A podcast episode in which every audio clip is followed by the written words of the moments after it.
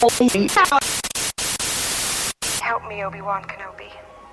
You're my only hope.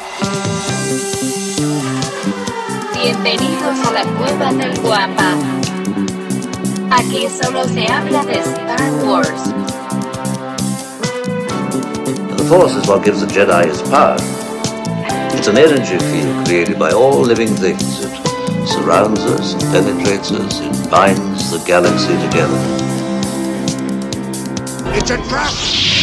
We would be honored if you would join us.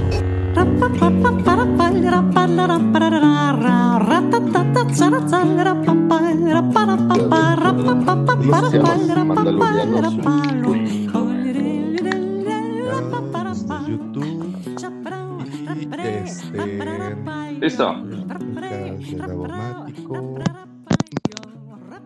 segundo. Tarán. ¿Me oigo, me oigo? Sí, sí, sí, al 100%. Face is now on. Ay, Jack Face ya tiene Patreon, por cierto. ¿Cómo quién? Lo cual la nos...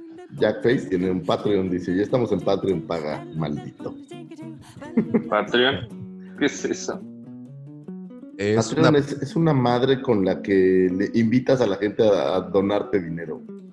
O sea, les dices, ah, es que pues necesitamos ayuda para que este proyecto siga y te afloja billete. Ah, bueno. Patreon es algo que vamos a tener. Oye, este, digo, ya estamos grabando, aún no estamos en vivo en, el, en, en YouTube, Hola, pero Hola, grabando. ahora sí ya Está estamos. grabando. Ahora ¿Ya sí ya estamos en estamos. YouTube? Ya estamos en YouTube. Ya estamos en YouTube. cool. Ah, sí, sale un iconito en la esquina que dice que estás en vivo. Ah, Su conexión a internet es inestable. Ya. Déjame. Es que estoy, estoy en un pasillo literal, güey. Haz de cuenta que estoy en, en un hotel y en el- estoy en el literal, en el, en el desk de las opis opisis. Ahí estoy, me lo agandallé ahorita por a ver si no me corren pronto. Espero que no sea así. No. O viene, oye, si viene alguien. ¿En dónde estás? ¿En Vidanta? No, güey, estoy en Royalton. Me vine con, con Ah. mis hijos, pero en el cuarto no se puede, güey, porque están todos ahí encima. Entonces Claro, dije, claro. voy a ir a buscar una locación diferente y pues lo único que encontré fue el desk de las opisis. Entonces ahorita si alguien viene lo voy a oficiar. A ver si me gano Lo unos- entrevistamos. unos, este, una parejita o algo. Lo entrevistamos. No, pero bueno, a Eh, ver. segundo- no, no, lo, lo que me preocupaba es que es que me vayan a correr porque estoy literal en el pasillo frente al elevador. Entonces, No este, pasa nada. pues estoy en el pasillo, güey. Seguramente vamos a ver gente pasar en un momento. Pero bueno, es El como, traje de como baño, estos, este, sí, sí, seguro, como un, en- como un en vivo ahí de Pati Chapoy. Pati Chapoy, güey, ¿por qué recuerdo a Pati Chapoy? Porque hacía, porque hacía programas así, güey, porque se iba a los fines de semana a Acapulco a, a- a grabar y transmitían desde allá. Entonces podemos decir que estás desde nuestras locaciones en la Riviera Maya. Estás Estoy en locación. una locación secreta en la Riviera Maya. Ah, mira, se ve el extintor. Sí, por eso yo decía, pues ¿dónde anda? Oye, Es este, una ya, ya- ya saqué el- ya saqué la publicación en Facebook. Este, no manches, pero la verdad es de que las, las thumbnails que, que me arroja YouTube para, para publicarlo, no, siempre salgo todo desfavorido en esas madres. Pero bueno, ya está la invitación. Ya que no eres precisamente así. No, no, pero de galán, repente, galán, así. güey, pero de repente, Diamante negro no eres, O sea, Tienes pe- que aceptarlo. pero de repente encuentras Diamante ángulos que te favorecen, güey, ¿no? Y, y- y- y, pues, no, no lo he encontrado todavía. Para explotarlo. No me ha pasado. Oye, yo, ta- yo tampoco lo he encontrado ese Yo ángulo que me favorezca al menos llevo- un poquito. Yo en vez de ángulo soy como dodecaedro, que tiene puros lados extraños. Entonces, este, Dodecaedro, güey. ¿Cuántos lados tiene un dodecaedro? no sé. Por eso digo. Ok, muy bien. Ya estamos. Ahora sí, ya estamos. Ya estamos grabando. Ya estamos en vivo desde YouTube. Y pues ya empezamos este, este, este relajito. Ahora, ahora no los encuentro a ustedes. Y- Ah, ya, ya los vi, ya los vi. Aquí están. Hola, América, ¿no? Hola. ¿Cómo, cómo era la semana pasada? Hola, Muy América. buenos días. No, no, no, no, no, Era Muy muy, buenos buenos días, días. Guampas. Bienvenidos a Buenos Días, Guampas. Y estamos eh, iniciando otra transmisión más. Fíjate, transmisión, eso sí, no, no, no, no entra en estos medios, en estos nuevos medios, pero estamos iniciando una emisión más de nuestro amado podcast. Como pueden darse cuenta. Pero si tomas en cuenta mi, mi locación remota, sí podrías hablar de que es una transmisión especial desde la Riviera Maya para todos ustedes.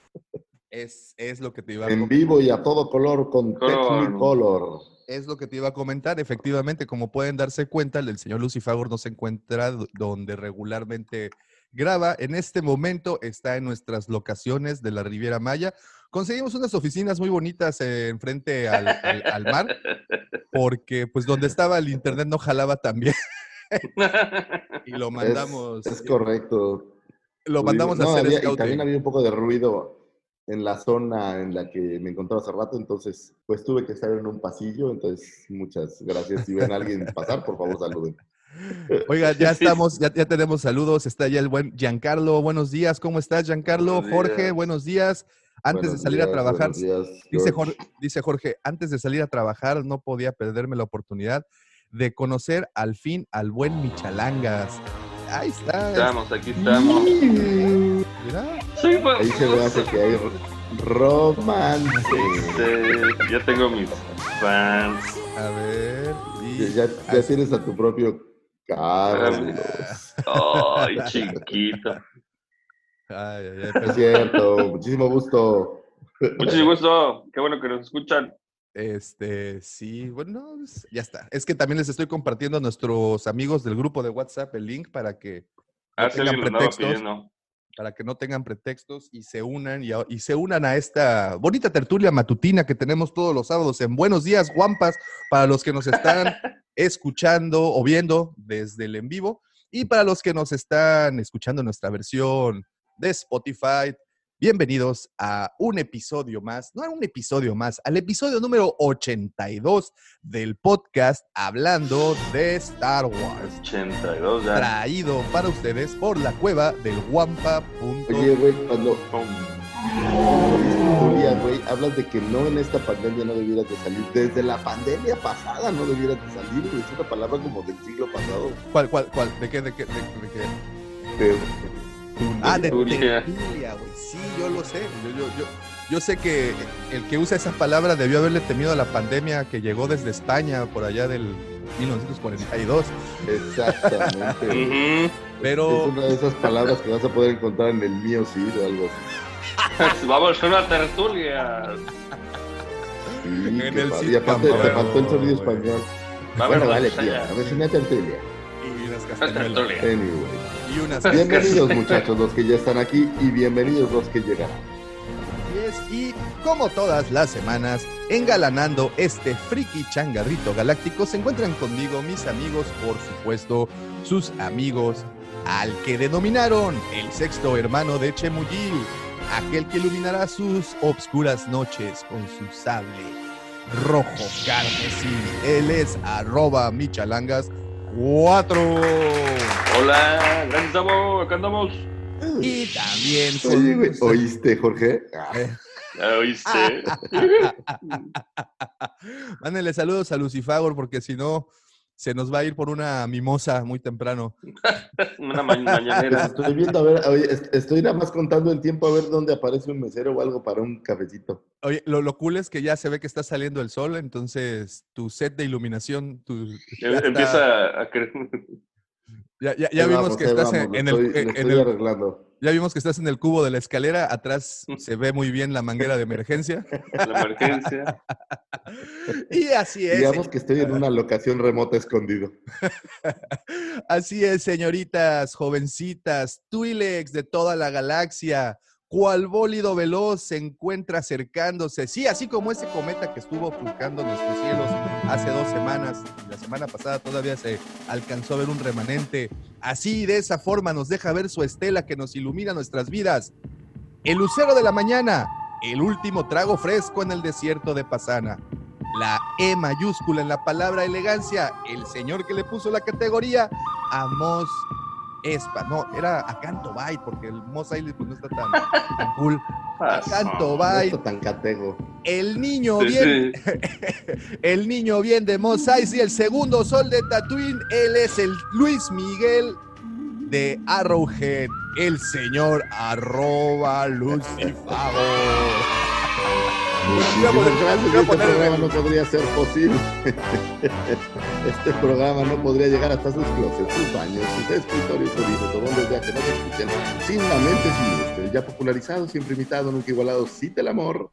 Mandaloriano del corazón, Justin Bieber de la Riviera Maya o Chayanne de la 139 o al revés si quieren ponerlo, no pasa absolutamente nada. Tusken Rider de Playa Mamitas y aquel gerente que le diera vida durante esta pandemia a las canoas. El señor arroba, abomático. Oh. Muchísimas gracias, muchísimas gracias. Que por Señores, cierto que me llegó una nota o no. que te Oh, no, oh, no. porque, porque hubo un incidente en las canoas y... Oye, ¿sabes a quién no hemos este, saludado hace, mucho hablando de las canoas? No hemos saludado hace mucho a nuestros amigos de la Así Fue. Ustedes recordarán Ah, ese- claro. Los amigos de la CIFO, eh. pues ese es bonito. Estaba cerrado, ¿Cómo olvidarlos? el, el Oye, punto Lo cero que no de la es que estoy pandemia. grabando en el cubo del elevador de la CIFO, eh. Me sorprende entonces las, me sorprenden las instalaciones que tiene el Así Fue entonces, porque Oh, sí. hasta donde me había Se quedado, Lo más raro es pristinas. que tengan extintores, sí. no, sí, claro. lo que me había sorprendido es la manguera. La última vez que vi eh, este, en una manguera allá en el Así Fue era ¿Cómo que te sorprendió la manguera, Tamo? La que tiene atrás Lucifagor.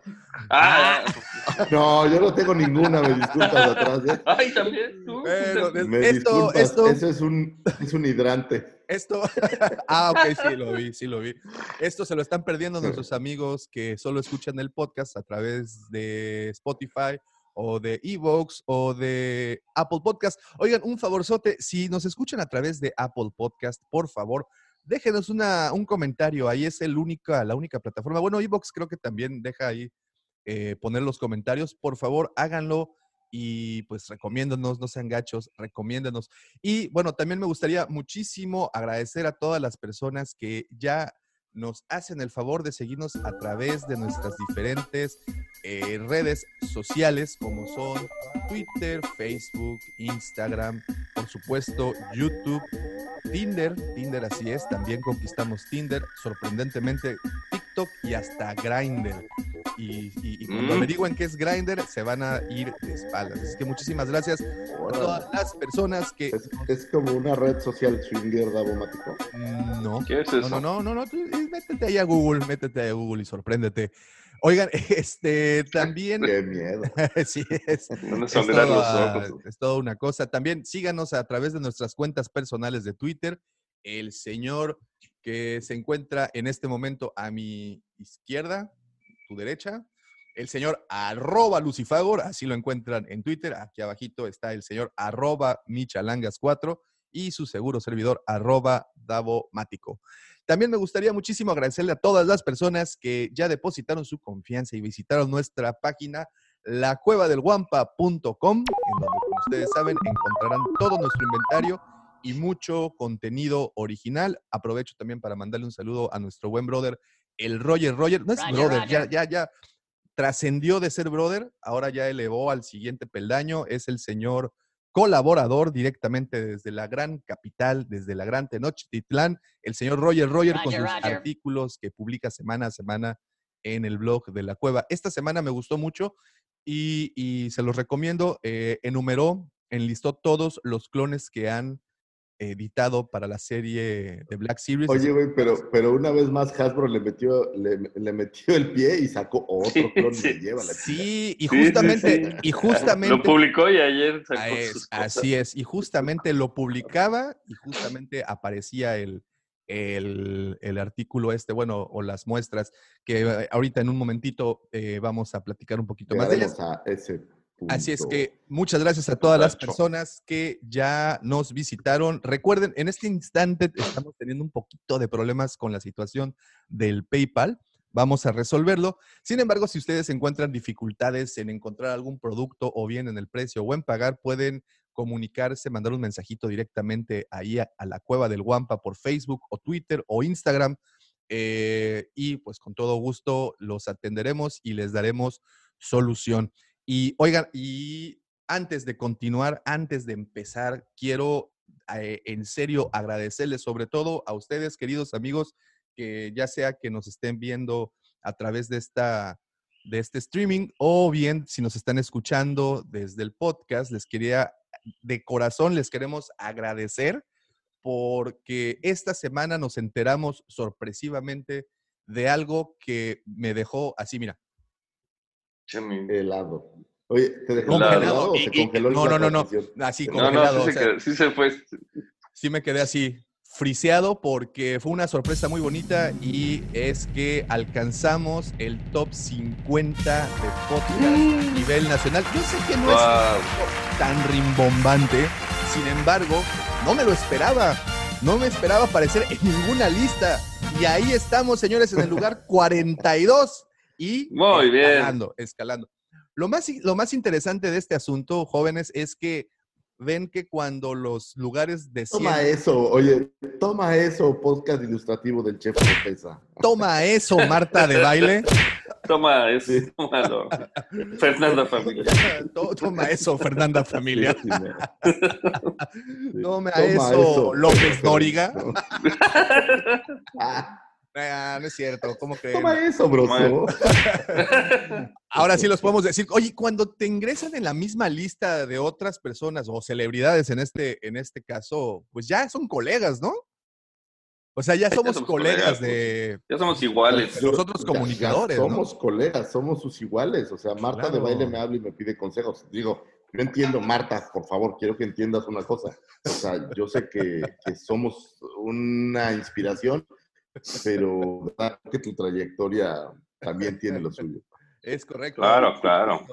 Y, y bueno, pues. este, Un saludo a Marta de baile donde quiera que esté. Nunca Sí. me ha contestado. Oye, nunca me ha contestado. Nunca me he contestado. pero Gracias. Pero bueno, muchísimas gracias. En serio, es para nosotros un. Esto te lo voy a decir. Yo estaba enamorado de Marta de baile cuando era eh, locutora. Es que es una, Es que es tiene una- una voz sensacional. es una mujer Una muy guapa. Es una mujer muy Muy guapa. Lo único que, que no me gusta es cuando empieza a hablar inglés. Ya Oh, no, no, bueno. no. me perdió completamente. Pero, pero bueno, muchísimas gracias. Les repetía, les decía. Si alguien un saludo de nuestra parte. De nuestra parte, por favor. Pido hoy el tren de algún famoso para subir, para subir seguidores.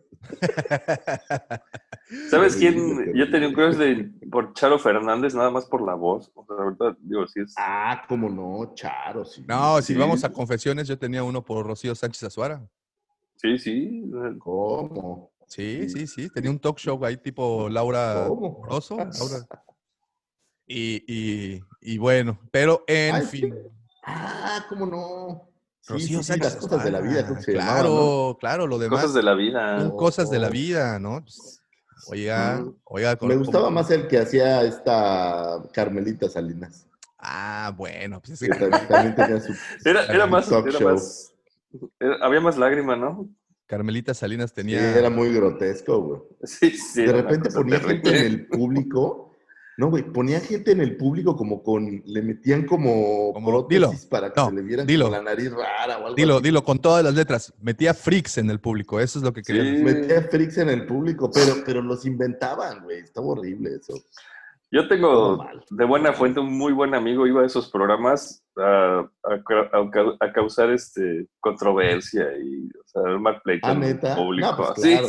Digo, yo, yo tengo un ejemplo, digo, no específicamente ese programa, pero hay un programa en Estados Unidos que se- es algo de, no me acuerdo cómo se llama, pero es como una juez eh, de los civil que pues ah, ve casos, ¿no? Casos. Caso cerrado. Y mi cuñada, cerrado. mi cuñada literal fue a uno a hacer ahí la faramaya de algo pues que no, que no existiera. sí es todo producido.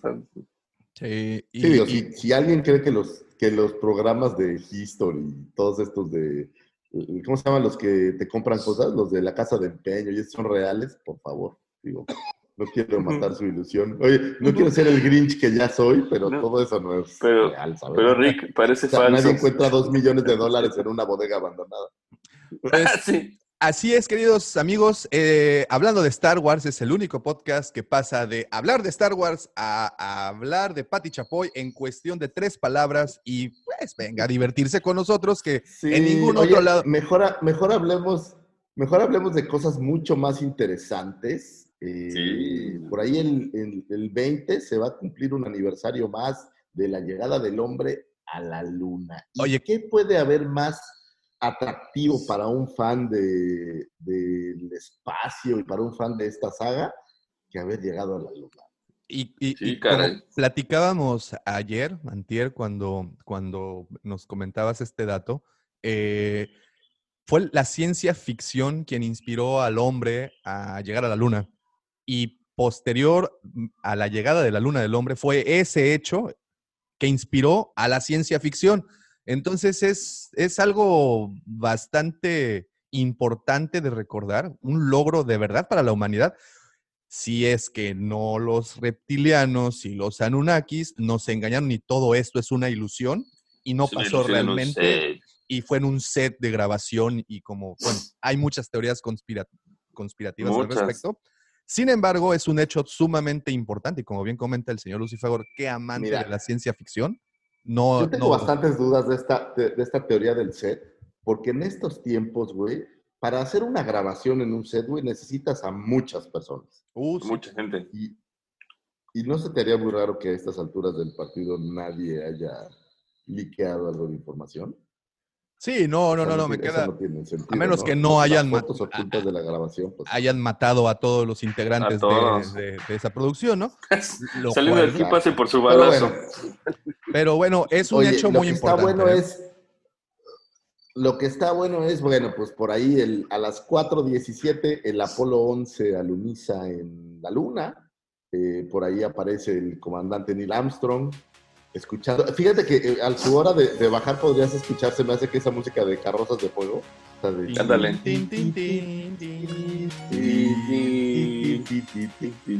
Eh, baja el señor Neil Armstrong y después baja el señor Buzz Aldrin.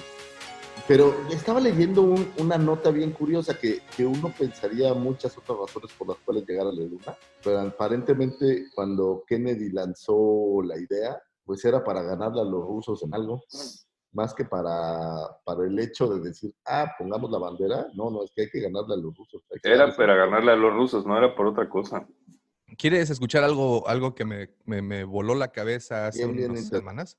Este, parte de los que pertenecían al grupo de científicos de los nazis eh, fueron, al momento de que los estadounidenses invaden Alemania y bueno, le ponen fin a la Segunda Guerra Mundial, muchos científicos alemanes son llevados a Estados Unidos bajo el, la misión, el, bajo la carpeta secreta eh, Paperclip. Y eh, esos científicos alemanes que trabajaron mucho tiempo con el régimen nazi, pues son los mismos encargados en desarrollar el combustible y los cohetes y bueno, todo el sistema de propulsión que llevaron al hombre a la luna, bueno, al menos de parte de los Estados Unidos.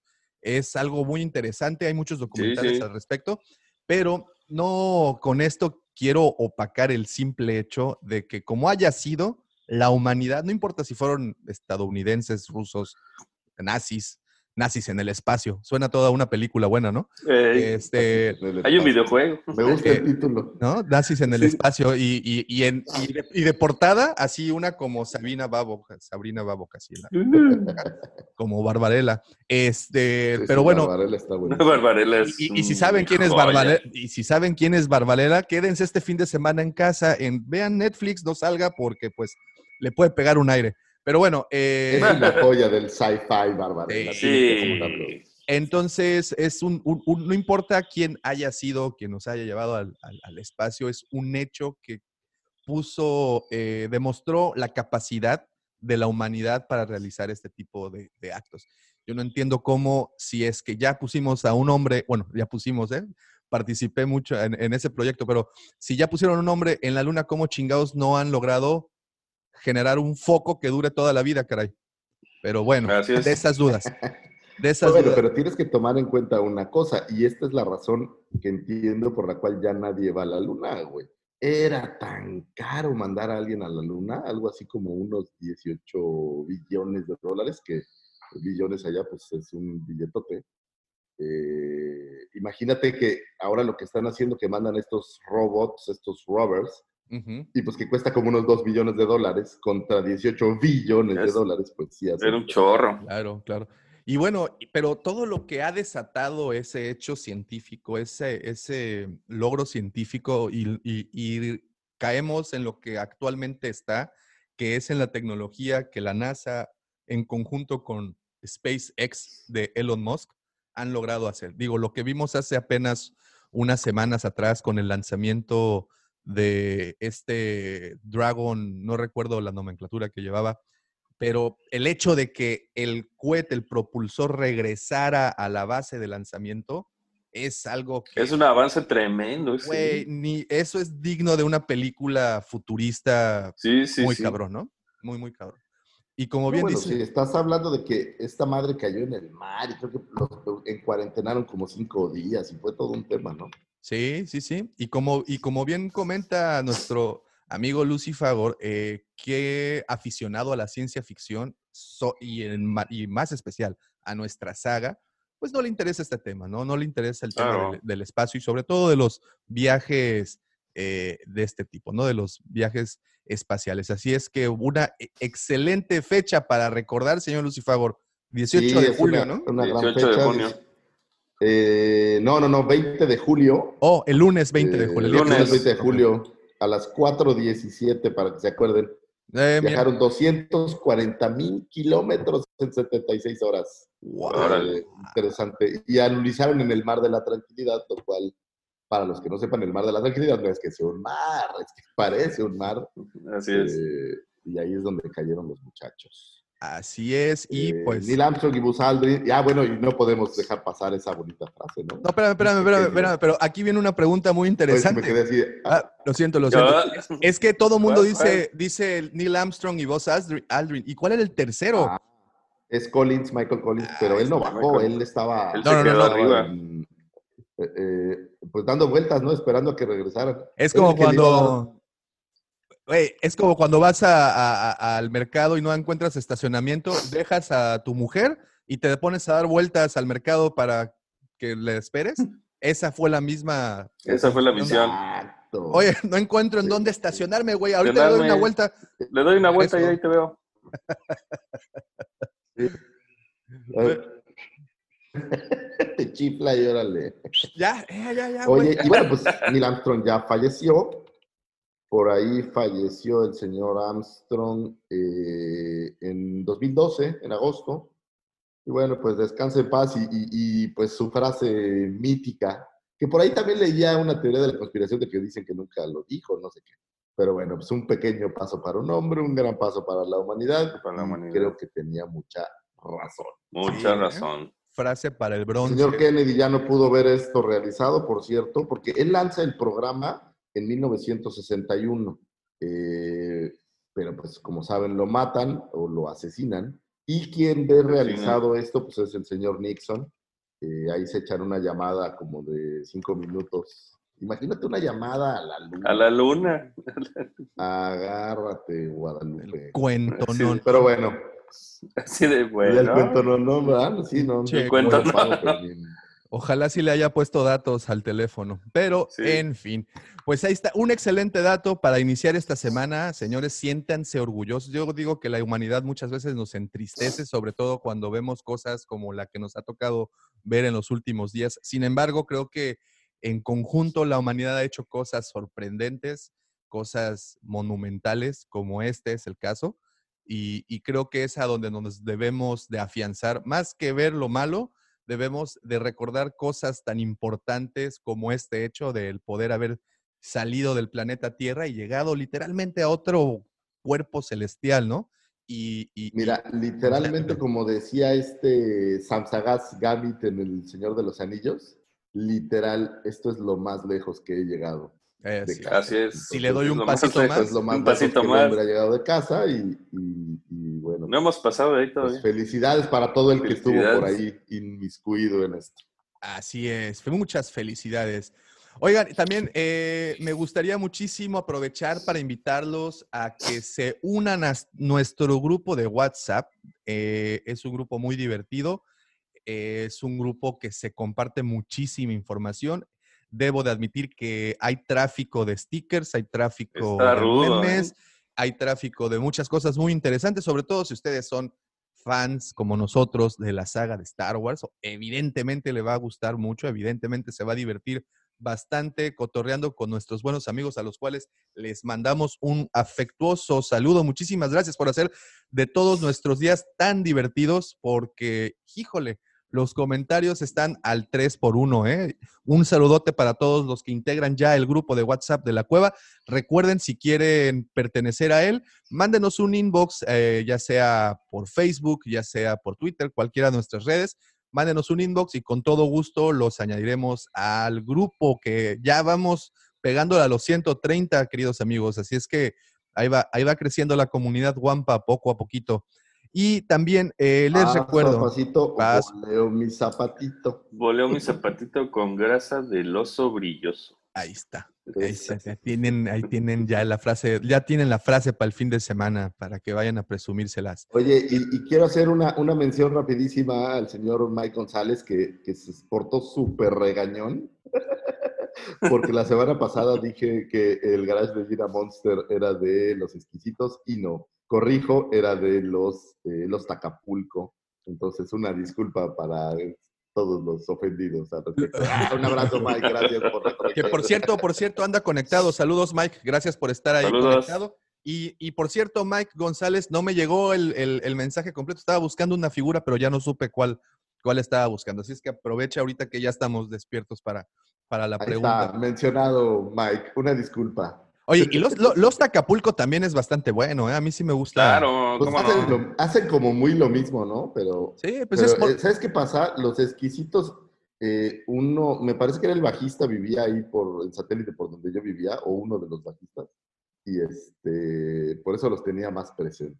Pero Ah, buenas bandas esas de Claro, claro. surf, se dirá. De surf. Surf? que tocan. Ujú, Surf, es correcto. Surf, surf, muy, muy buena música, me, me gusta, me gusta muchísimo. Y hay muy buenos exponentes, sobre todo aquí en México hay muy buenos exponentes de esa música. Pues ahí está. Y también antes de continuar, les recuerdo que seguimos con la convocatoria, manden sus fanfics, estamos acumulando unos cuantos muy buenos, vamos a seleccionar. Eh, Roger también ya te ha quedado muy mal. Ah, por cierto, le mando un saludo al buen Roger que también ya está conectado. Eh, su, Roger, su Roger. fanfic es el siguiente en ver la luz del día, solo que no nos ha permitido el, el poderlo subir. Sin embargo, m- sigan mandando sus fanfics. Recuerden las cuatro reglas. Tiene que ser una historia original. Tiene que evidentemente estar dentro del universo de Star Wars. Tiene que durar 10 cuartillas. Bueno, es al máximo 10 cuartillas y es, debe ser escrita en un lenguaje familiar, no, no nada de palabras altisonantes, porque pues es, vamos a tratarlo de sacar Familiar. al, al- al público, ¿no? Oye, Eh, definitivamente yo no podría escribirlo porque mi lenguaje es bastante florido. Pero bueno, pero sabemos que el señor Lucifagor está trabajando en una historia muy buena, entonces también Claro. vamos a, vamos a Te darle. dije que, que está trabajando en su lenguaje. En su lengua. ya, ya, ya Mamita linda, lo siento mucho, no- nunca logré ser recatado. Pero bueno, sé que lo intentaste. mami, Discúlpame por tantos años de Esfuerzos infructuosos. Pero bueno, ahí está. Muchísimas gracias a los que ya lo enviaron y a los que no lo han hecho y tienen, tienen ahí la cosquillita de ser escritores o que tengan ahí algo guardadito, algún escrito referente a Star Wars, al, al universo de Star Wars. Por favor, mándenlo, háganlo público para que otras personas puedan conocer su trabajo.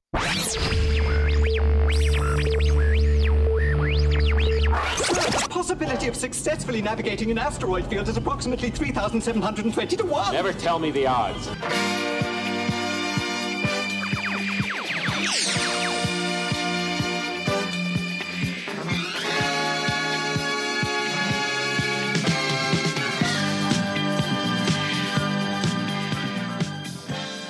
Oigan, pues ya llegamos Ese a la hora.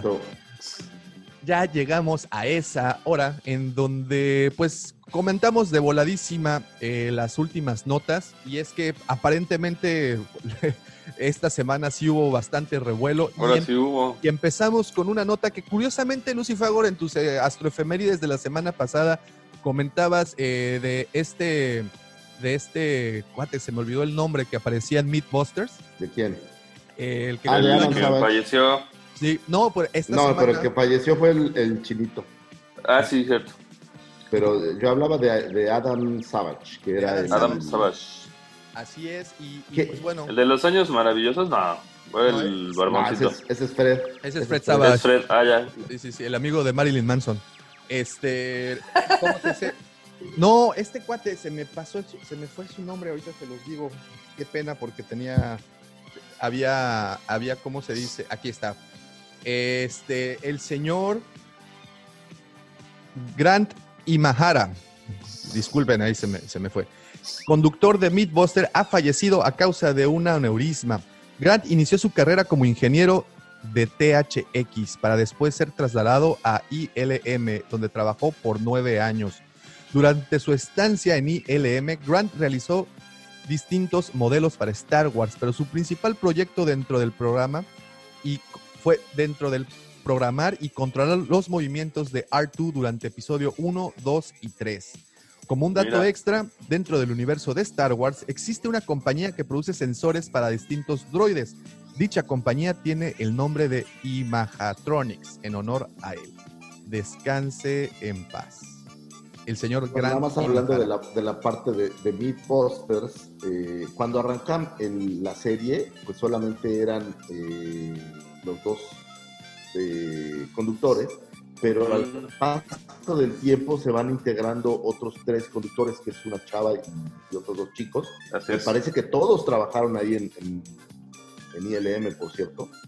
Eh, y bueno, pues descanse en paz. Descanse en paz el señor Imahara. señor. Digo, es este de esos genios, ¿no? Que están trabajando en distintos proyectos todo el tiempo. Digo, ahí tenemos ese dato. Oigan, otra cosa, pasando rapidísimo a otro tema. Evidentemente, vieron las nuevas figuras que lanzó Oh, Hasbro. sí. y, Maldita sea. Maldita sea, Hasbro. y Mira, yo tenía qué pedo con eso. rato. ¿Qué pedo con eso? Tú bien lo dijiste. Tenía rato que a mí una wave completa no me gustaba toda, toda completa. Y esta cumplió su objetivo, ¿eh? Yo creo que son cuatro figuras, ¿no? Son cuatro figuras, estamos hablando por ahí de Ahsoka Tano, la versión de, de la temporada 7 de Clone Wars, pero Ajá, la versión, digamos, siete. del final de la temporada, Sí, del final. porque al principio todavía es como un poco más joven, esta es la versión final. Eh, tenemos un Clone Trooper de la 332, que son estos Clone Troopers que se pintan el casco con, eh, para parecer los tatuajes de Ahsoka, que son Increíbles. blancos y el casco es rojo. Y tenemos dos mandalorianos, el mandaloriano eh, Loyalist, que es el que estaba del lado de, de este Darth Maul, y el mandaloriano Supercomando, que es el que estaba... Bueno, sí se puede. decir. Ese me pareció como, ¿no lo vieron? El- ya el- sé que me voy a quejar, discúlpenme. Oye, pero, pero- no, no de los. a- había uno que parecía el Heavy Duty Mandalorian, ¿no? Digo, el Ese es el que te comando. digo que está como gordo. es, Se llama. Sí se ve eh, es gordo. un, un Mandalorian Supercomando. Pero está como chubby el amigo. Está como Chovy. es que es John Favreau el que está dentro del traje, ¿no? Ah, Bueno, Ah, puede ser, puede ser. o inspirado Y- por ahí. Pero fíjate que, curiosamente, este Mandaloriano en específico, me parece que ya está por ahí en las figuras del 30. Eh, honestamente no lo revisé, pero, pero me parece que esta ya, ya ha aparecido una versión similar, si no es que igual. Y bueno, pues, aparecieron las figuras y maldito sea Hasbro, no nos da descanso, ni a nosotros ni a la cartera. No, Entonces, No, está- está Está rudísimo. cañón. güey. no, Ahora, no, no. ¿estos están planeados para cuándo?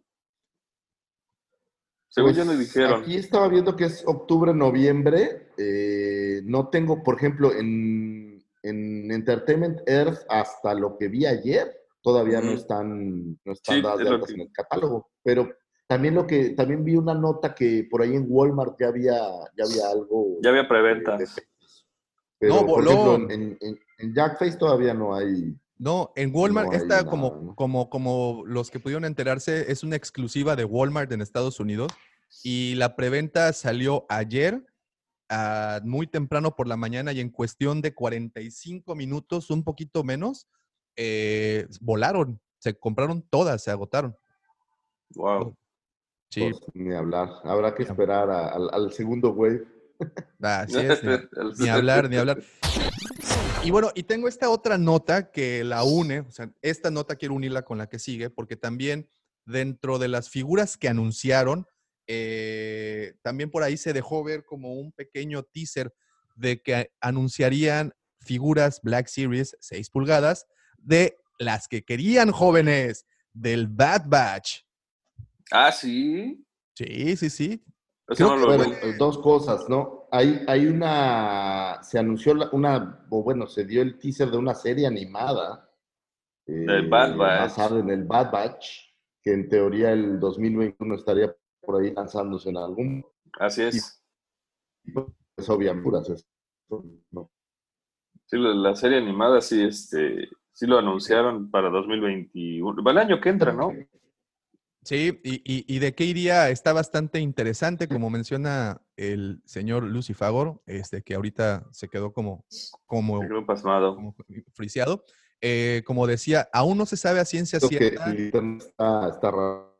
Sí, eh, no, aún, aún no se sabe a ciencia cierta de qué irá la serie. Sin embargo, se tiene por ahí el rumor que, bueno, obviamente que se unirá al Bad Batch un elemento más, que es en este caso Echo, eh, y que, Que se va con ellos, ¿no? Sí. y que eh, pues básicamente la trama será eh, que estén buscando a otros clones caídos durante, la, durante las guerras. eh, y pues esa será más o menos la premisa, ¿no? Que estarán por toda la galaxia buscando a estos clones que los separatistas eh, Y mira, capturaron. hay una, línea de, hay una línea de argumento muy chida, que siendo el Bad Batch y siendo un lote de, de clones, digamos, eh, defectuosos, por decirlo de alguna manera, pues es muy probable que, que de ahí se puedan librar de la Orden 66 por alguna razón relacionada. Claro. Vámonos, ¿no? Se puede crear un argumento chido al respecto. Sí, Así sí, sí. es, así es. Y, y- y bueno, y vendría esa parte tan interesante también, que fue lo que pasó con esos clones, con el Bad Batch, Con el Bad cuando Batch, dieron cuando- la orden 66, que, ¿cómo reaccionaron? ¿Reaccionaron del todo o, o simplemente, como bien dice Lucifagor, fue pues parte de sus fallos? Fue precisamente el no tener esa, ese chip implantado. Entonces, ahí está, como también bien mencionaron, esto va para 2021, aún no se tiene fecha exacta de lanzamiento. Sin embargo, pues bueno, de muy buenas fuentes sabemos que así será.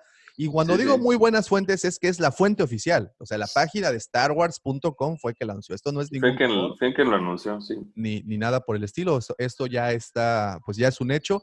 Y eh, quienes liquearon esta información previamente también eh, filtraron por ahí información respecto a la continuación de Rebels.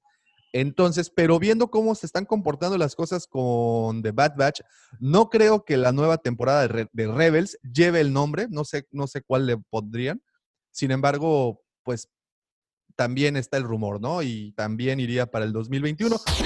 Posiblemente ahora esta semana, que eso es algo que también me gustaría que comentáramos antes de continuar, esta semana en los eh, foros virtuales que tendrán eh, lugar, no sé si en San Diego, no sé en dónde, eh, posiblemente ahora para estos foros virtuales de la Comic Con 2020, eh, posiblemente anuncien algo, ¿no? Del nuevo, de la nueva serie animada. Seguramente, estás hablando de que, bueno, como ustedes ya saben, la Comic Con no se podrá llevar a cabo dado toda esta situación de la pandemia, pero eh, se va a hacer de forma digital. Les recomiendo mucho que se metan a la página de Comic Con. Hay un apartado que se llama Home y en este apartado ustedes ya pueden ver todo el programa de eh, la semana que viene y ahí pueden encontrar todos los eh, paneles que vamos a encontrar. Supongo que a los que sí van a contar es a los panelistas.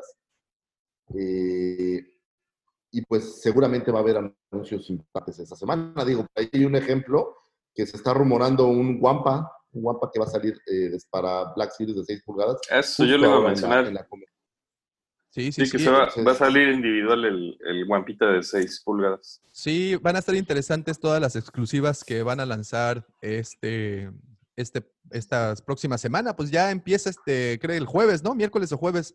Ya. El- Empieza el, el miércoles con... eh, eh, todo, el Comic Con cada año hace a lo que le llaman un preview night, que es una noche previa a que arranquen, digamos, las conferencias, y es como medio día de cosas, y aquí le hacen un poco honor a eso, y van a tener como algunas cuantas conferencias el miércoles y de ahí hasta el domingo.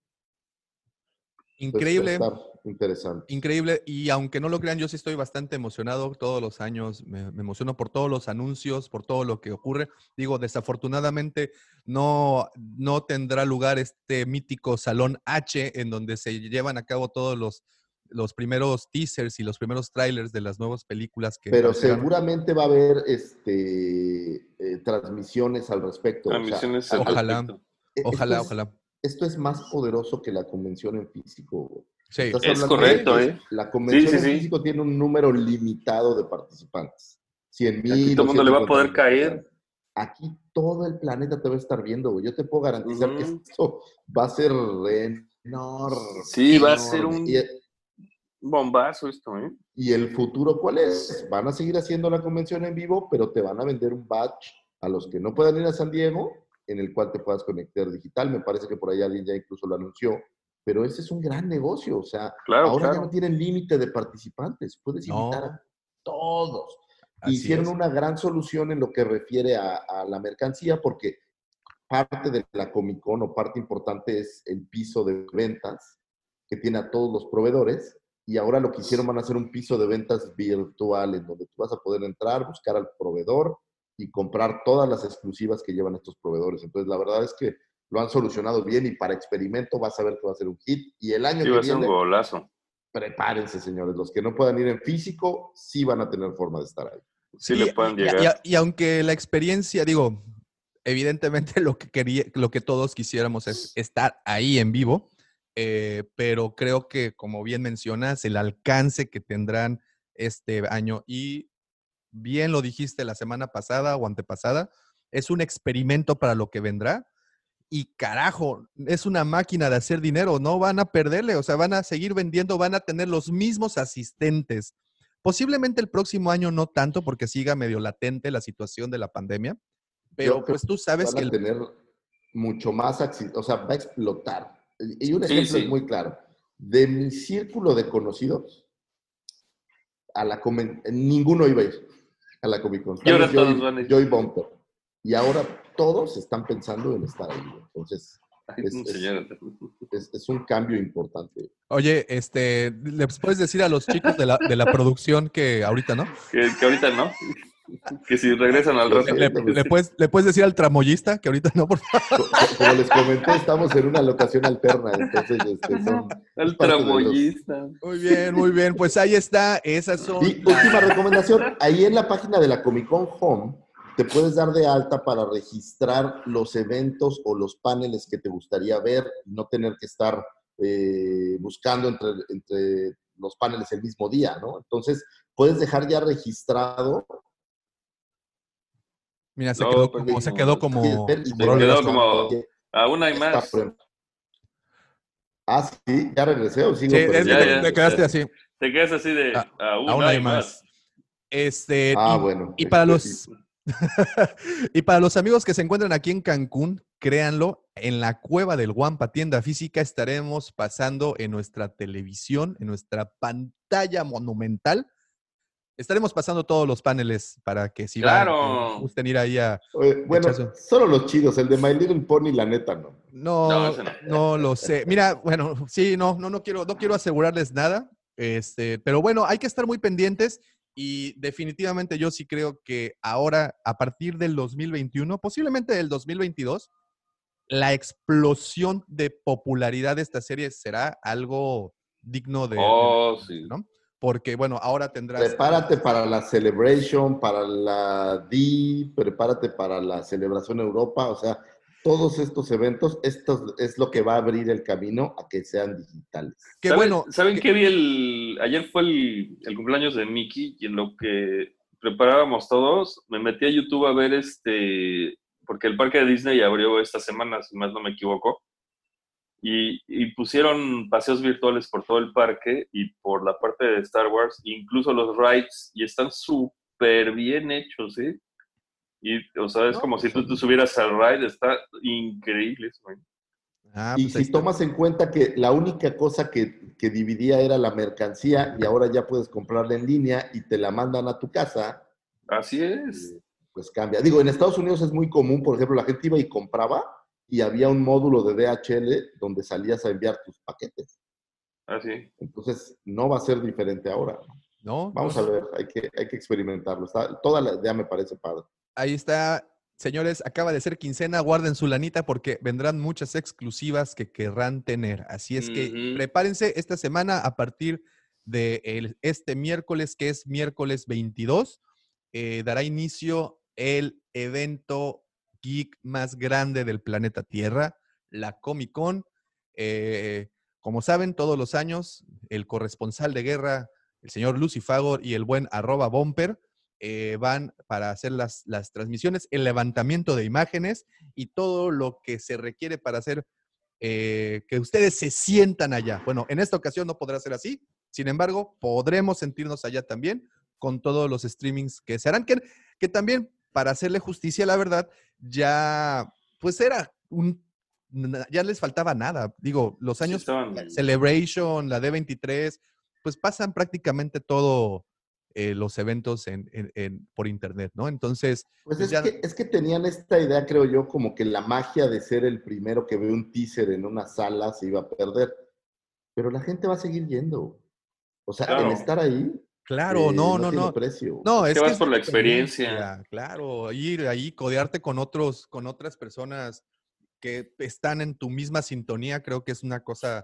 Mira, nosotros que hemos ido a la mole y a Comic Con y convenciones, no hay, de verdad, no hay como ir a codearte con gente que le gusta lo mismo que a ti. O sea, no tiene comparación. Es correcto. Y con Es esto, correcto. con esta noticia, con estas noticias, le damos paso a esa sección que todos, todos los que manejan una agenda esperan. Para todos aquellos que les hace falta un tema de conversación cuando se encuentran con alguien en el elevador, o bien cuando van al- a tomar agua al garrafón y no saben de qué platicar con Carmelita, la de contabilidad. Señores, el señor Lucifagor les tiene información, así es, información precisa, puntual, con las astroefemérides. Hola muchachos, buenos días. Buenos días, América. Oiga, Bueno, antes de continuar, antes de continuar, dame chance de mandar saludos, ¿no? Porque, porque si no Ah, dale, se, me, dale, dale, se- se dale. me juntan y, Dale, Pascual, y no, dale. pues ya sabes que, este, a ver, vamos, vámonos rapidísimo. Giancarlo, gracias por estar conectado. Creo que hasta ya se desconectó. Eh, Jorge dice, eh, te amo, Michalangas. No, no es cierto. Pero sal- saludos, Jorge. Mike González, buenas madrugadas a todos. Giancarlo, ningún talk show ganará jamás a Laura Bozo. No. No, No, no, ese no. tiene razón. Guácatelas. No manches, es el único show que tiene un eh, Walking Dead ahí en vivo. Este dice Tronic Games, saludos chicos, RC Rivera, ¿por qué tan temprano? Pues es que si no, no agarramos a las tortillas porque pasa muy temprano y si pues luego no lo agarramos. El Roger, ya estás conectado, Roger, saludos. Eh, Tronic Game, lo más- Malero de. Tronic Game, después del envío del en vivo los escucharé. Saludos, gracias Tronic por conectarte aunque sea un ratito. Giancarlo dice, el doctor Warn- eh, Werner von Braun fue el alemán que con los nazis diseñó la bomba B1 y B2. Y luego en Estados Unidos participó en el programa espacial. Muy, muy acertado tu comentario, tu comentario, Giancarlo. Es correcto. Hay muy buenos documentales al respecto. Búsquenlos, están ahí en, en YouTube, en Netflix, en donde ustedes quieran. Eh, dice Miguel González, jaja, no quise sonar regañón, saludos. pues es- eso fue para ti, Lucifagor.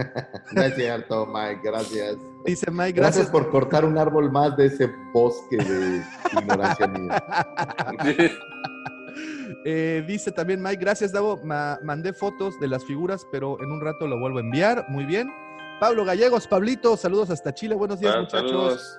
Dante Gutiérrez, Pablito. buenos días, muchachones. Eh, así como se quedó Lucifagor de friseado, me quedé yo con la noticia del Ah. Bad Batch.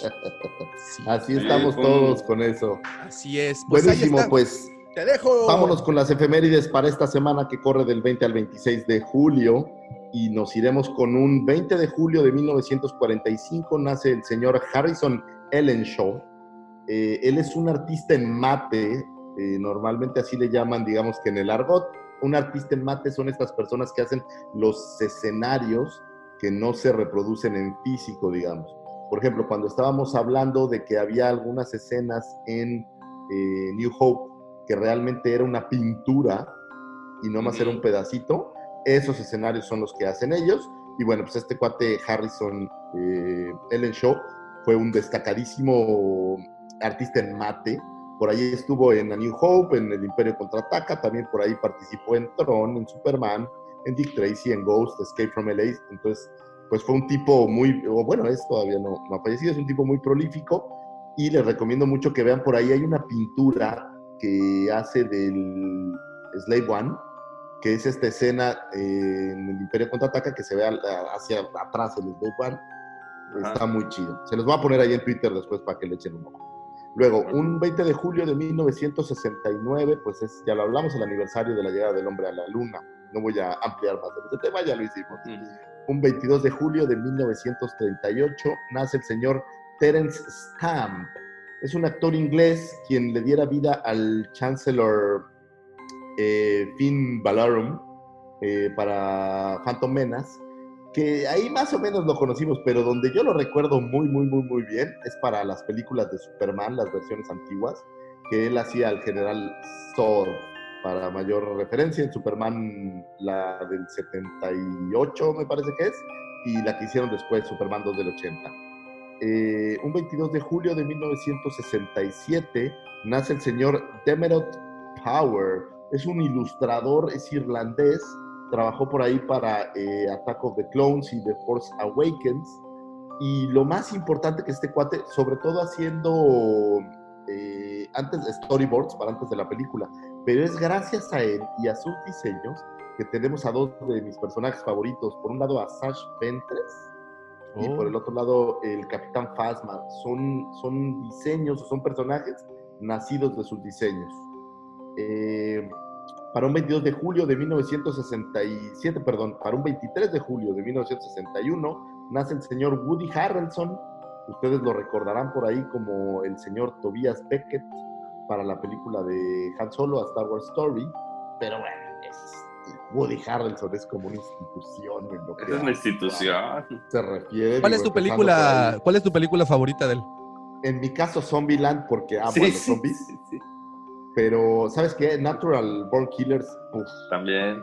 fascina ahí con Juliette Lewis. Oye, ¿qué Eh, tal? Los blancos no saben saltar. me encanta esa película también. No, Sí. soy, soy muy fan. Tiene una de, de un cuate que juega... Golf. Que, que- eh, que juega golf. No, no es cierto. O No, boliche, no, boliche. Era boliche, boliche. Sí, sí, sí, Que su no. entrenador había perdido la mano. y- Ah, su entrenador creo que es este, el que hace Rocky a, ¿A Carl Weathers? Sí, creo que es él, si la memoria no me falla. O sea, el mismísimo No, te estoy mintiendo, es en Happy Gilmore donde sale. Sí, sí, sí, sí. Pero bueno, soy. Que le soy come muy, la mano muy- al cocodrilo. Exacto. Sí, no, es una- Vean Zombieland 2, ya está en HBO y la verdad es que es de muy risa loca. Sí, muy, Es muy, excelente. es muy, excelente. muy buena. Es un- Woody Harrelson seguramente nos escucha eh, y seguramente es Regalo. fan de este podcast. Un Claro. abrazo. Eh, un 23 de julio, pero de 1974, nace la señorita Orly Shoshan. La señorita israelí actriz es quien le diera vida a Shakti para el ataque de los Oh. clones. Oh. Eh, que originariamente, originariamente no sé si es una palabra correcta, pero bueno, estaba en Estados Unidos y se fue a Australia y se volvió modelo y la perdimos. Muy guapa la chava, por cierto. Ahí hay por ahí unas fotos, estuve en una de la, en la mole del año pasado o antepasado. Y por último, un 24 de julio de 1979, nace la señor Rose Byrne, o Byrne, o Byrne, o como sea. Mi, mi inglés es casi tan bueno como el de la señora Marta de Baile. Eh, actriz australiana que personificara a Dorme, que es una de las damas de la princesa Amidala en Attack of the Clones. Tal vez en, esta película no la reconocíamos tanto porque todavía no era tan popular, pero para que se den una idea, ella hace a Moria McTaggart en X-Men, en las versiones de, de nueva, no sé cómo se llama, nueva generación, o cómo se llama esta nueva versión de cuando eran jóvenes. Este, sí, sí, sí. la- eh, ay, bueno, donde están los días pasados del futuro presente. Exacto, pues así se Días llama, del pasado, presente. futuro y no sé qué. Pero bueno, para toda esa, esa línea del tiempo de X-Men, eh, es quien hace la doctora Moria y me parece una chava súper guapa, por cierto. Eh, esas son las astroefemérides de esta semana, que estuvo relativamente tranquilo Espero lo hayan disfrutado. Señor Lucifagor, siempre disfrutamos esos datos. Créame que mientras hablabas, eh, anotaba eh, este, muy fielmente todo, porque sí me gusta cotorrear cuando me encuentro con las personas en la pecera, en el... Ahora en- digo, esto no es algo pero que, que haya comentado, pero todas estas efemérides he arrancado un proyecto personal de lanzarlas en Twitter el día que es la efeméride. Entonces, si ustedes se meten a mi Twitter y buscan literal hashtag efemérides Star Wars, van a Así encontrar es. todas estas efemérides. Así es, eh, aprovecho también para promover las astroefemérides del señor Lucifagor por Twitter. También la comandante Drosa se, ya empezó con su Star Wars for Dummies. Este, también ahí síganla porque es arroba Commander Drosa, porque también ahí le, le, le echa, le echa de su estilo y de su pluma. Este, y pues ahí está. Muchísimas gracias, señor Lucifagor. Como siempre, datos increíbles, datos muy interesantes. Ya sé de lo que voy a... Acaba de salir un turista del elevador. y- ¡Hey! Dile así, ¡Hey! ¡Ey! Órale, palabra. En cuanto, en cuanto aparezca uno otra vez, le voy a hacer un jeje. ¡Hey! A ver, qué, ¡Ey! a ver qué me dice. Muy bien, ya tengo con qué voy a cotorrear con Lalito, el de Recursos Humanos, el lunes. Así es que muchísimas, muchísimas gracias. Y con esto iniciamos, ahora sí, después de una semana de atraso, el nuestro detrás de cámaras. Solo fue una semana, no fue Una semana. Oigan, hay una noticia antes de que empecemos con el tema. Parece que Hayden Christensen firmó para un rol importante en la serie de Obi-Wan. O sea, ya no va a ser nada más así como, parece que ya no va a ser así como fantasma de la fuerza, sino que sí va a actuar, o sea, sí va a tener un papel importante. Y también que este Darth Vader también aparecería protagonizando pues su papel ahí mismo. Sí, sí. Oh, o sea, Ahí quiere hay- decir que se, está- se detuvieron un poco para agarrar más carnita. Así es. Está bueno. Sí, ya no vi al el- señor Overlord, ya no sé si van a... No, quién sabe. Y en la, y en la de Cassian Andor, que es probable que salga Enfys Nest. Y este. Y que se están grabando simultáneamente. Entonces, este, ya le están metiendo el acelerador a este tema. Pues Pues ahí es que está. necesitan apurarse porque creo que Disney Plus como que ha perdido un poco de interés en el... No, pero espérate. Pero ¿sabes así que no se ha hablado de Disney Plus en un rato, ¿no? Sí, sí. Yo creo que va a tener un repunte en cuanto abran en el mercado latino. Y precisamente por eso están esperando y están eh, por lanzar todo esto, porque pues sí, vamos a ser asiduos consumidores de, de esa plataforma. Y pues bueno, Oye, y, y fíjate que nada más quiero hacer una nota que me recordé ahorita para no olvidarlo. ¿Te acuerdas que hablábamos hace algunas semanas de este eh, programa del Jedi Temple Challenge? correcto. Y yo, Ajá. grinchescamente, como es mi naturaleza de grinch, que Oh, un Freddy. poco, pero te puedo dar una versión que me pareció mucho mejor ahí en Netflix, que se llama El piso es de lava. Ah, Oh, sí, yo esa sí. misma idea de un equipo que tiene que pasar. güey. Pero eso era un poco más lo que yo me esperaba del programa de Jedi Temple Challenge. Algo más parecido a esto que, que el otro. Pero Sí, si, sí. si lo pueden ver, está, está interesante, está bueno. Eh, creo que tiene el mismo problema. Después de cinco o seis capítulos, pues llega a ser aburrido. Pero, pero véanlo, está, está interesante. Sí, sí, sí. Bueno, y aprovechando ya por última recomendación, eh, ayer descubrí un documental en Prime que se llama Elstree 1976. Como saben, Elstree son los estudios en donde se grabó, bueno, se filmó, eh, se filmaron muchas películas, pero bueno, Star Wars entre tantas. Eh, y habla de todos estos extras que aparecieron en Star Wars, que, que fue su vida después de apa- aparecer en las películas. Muy buen documental, muy, algo dramático. Aparece el señor David Prose por ahí platicando sus anécdotas. Aparecen muchos realmente. Y, y- y, pues el mismo caso del señor Anthony Daniels, ¿no? Bueno, aunque Anthony Daniels sí está más glorificado que otros, pero es el mismo caso. Muchos actores y personajes que aparecieron que no son reconocidos. Ahora, para, para ser más claro en esto, a los que entrevistan son pues prácticamente a todos los que usaron algún tipo de disfraz o máscara.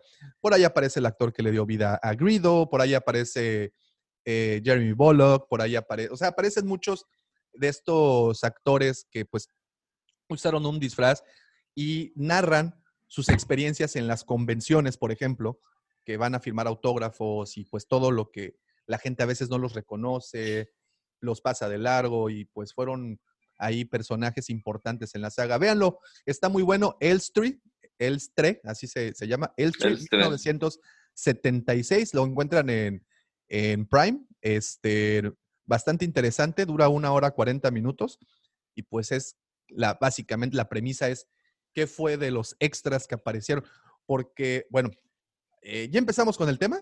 ¿O, o- ya? Ya, ya. El 26 nació Stanley Kubrick, nomás me acordé de Ah, eso. ah, por pues ahí está.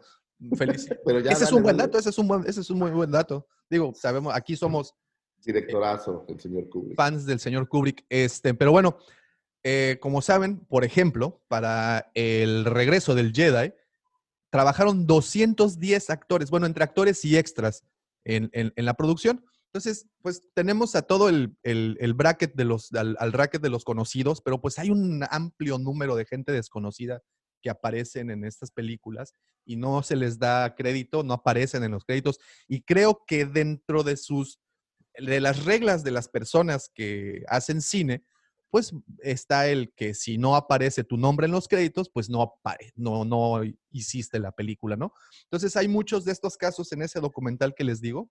Eh, échenle un ojito, creo que les, les, les Que, va a que ahora con las reediciones le dieron crédito a algunas otras personas. Por ejemplo, este, el caso de los actores de voz eh, y algunos otros personajes les dieron como crédito, ¿no? Digo, un, un ejemplo interesante pues es estas escenas que filmaba como Vader y que se le caía cada ratito el, el sable. eh, perdón, pero Yo se lo digo. ¡Hey!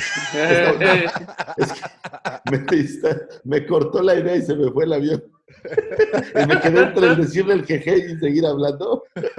Pero bueno, perdón. Estas escenas que hacía David Prowse, y la mayoría no las grabó todas en el regreso del Jedi Jane porque era un poco torpe o últimamente había sido un poco torpe. Entonces utilizaron un, un stunt para grabarlas y estas escenas no estaban acreditadas hasta, hasta estas nuevas ediciones. Entonces es interesante cómo conforme van haciendo las reediciones van arreglando este tipo de cosas. Así es, y, y les, y les van, bueno, es una prueba más de que el señor Lucas jamás estuvo conforme con sus producciones. ¿Cuántas veces, cuántas les ha, los, las ha modificado hasta, pues bueno, lo último que tenemos, que creo que son las ediciones que aparecen en el Blu-ray? O que, Sí, que que, son que- la- las que fíjate últimas, que aquí en, en el regreso del Jedi, y no sé si ya me meto de lleno a esta idea, ¡Ah, go! pero Go, en el go, regreso dale. del Jedi hay una de las, eh, en, en mi gusto personal, una de las transgresiones a la película original que más me dolió, que fue toda esta escena de la canción eh, que originalmente Ah. la banda de Max Rivo tocaba.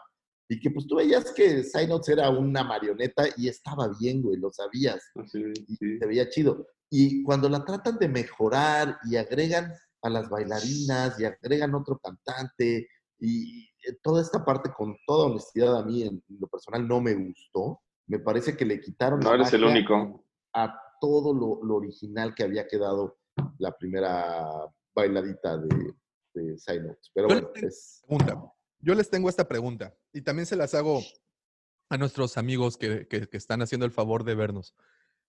¿Ustedes creen que The Last, eh, perdón, que el regreso del Jedi sufrió de lo mismo que eh, el ascenso de los Skywalker?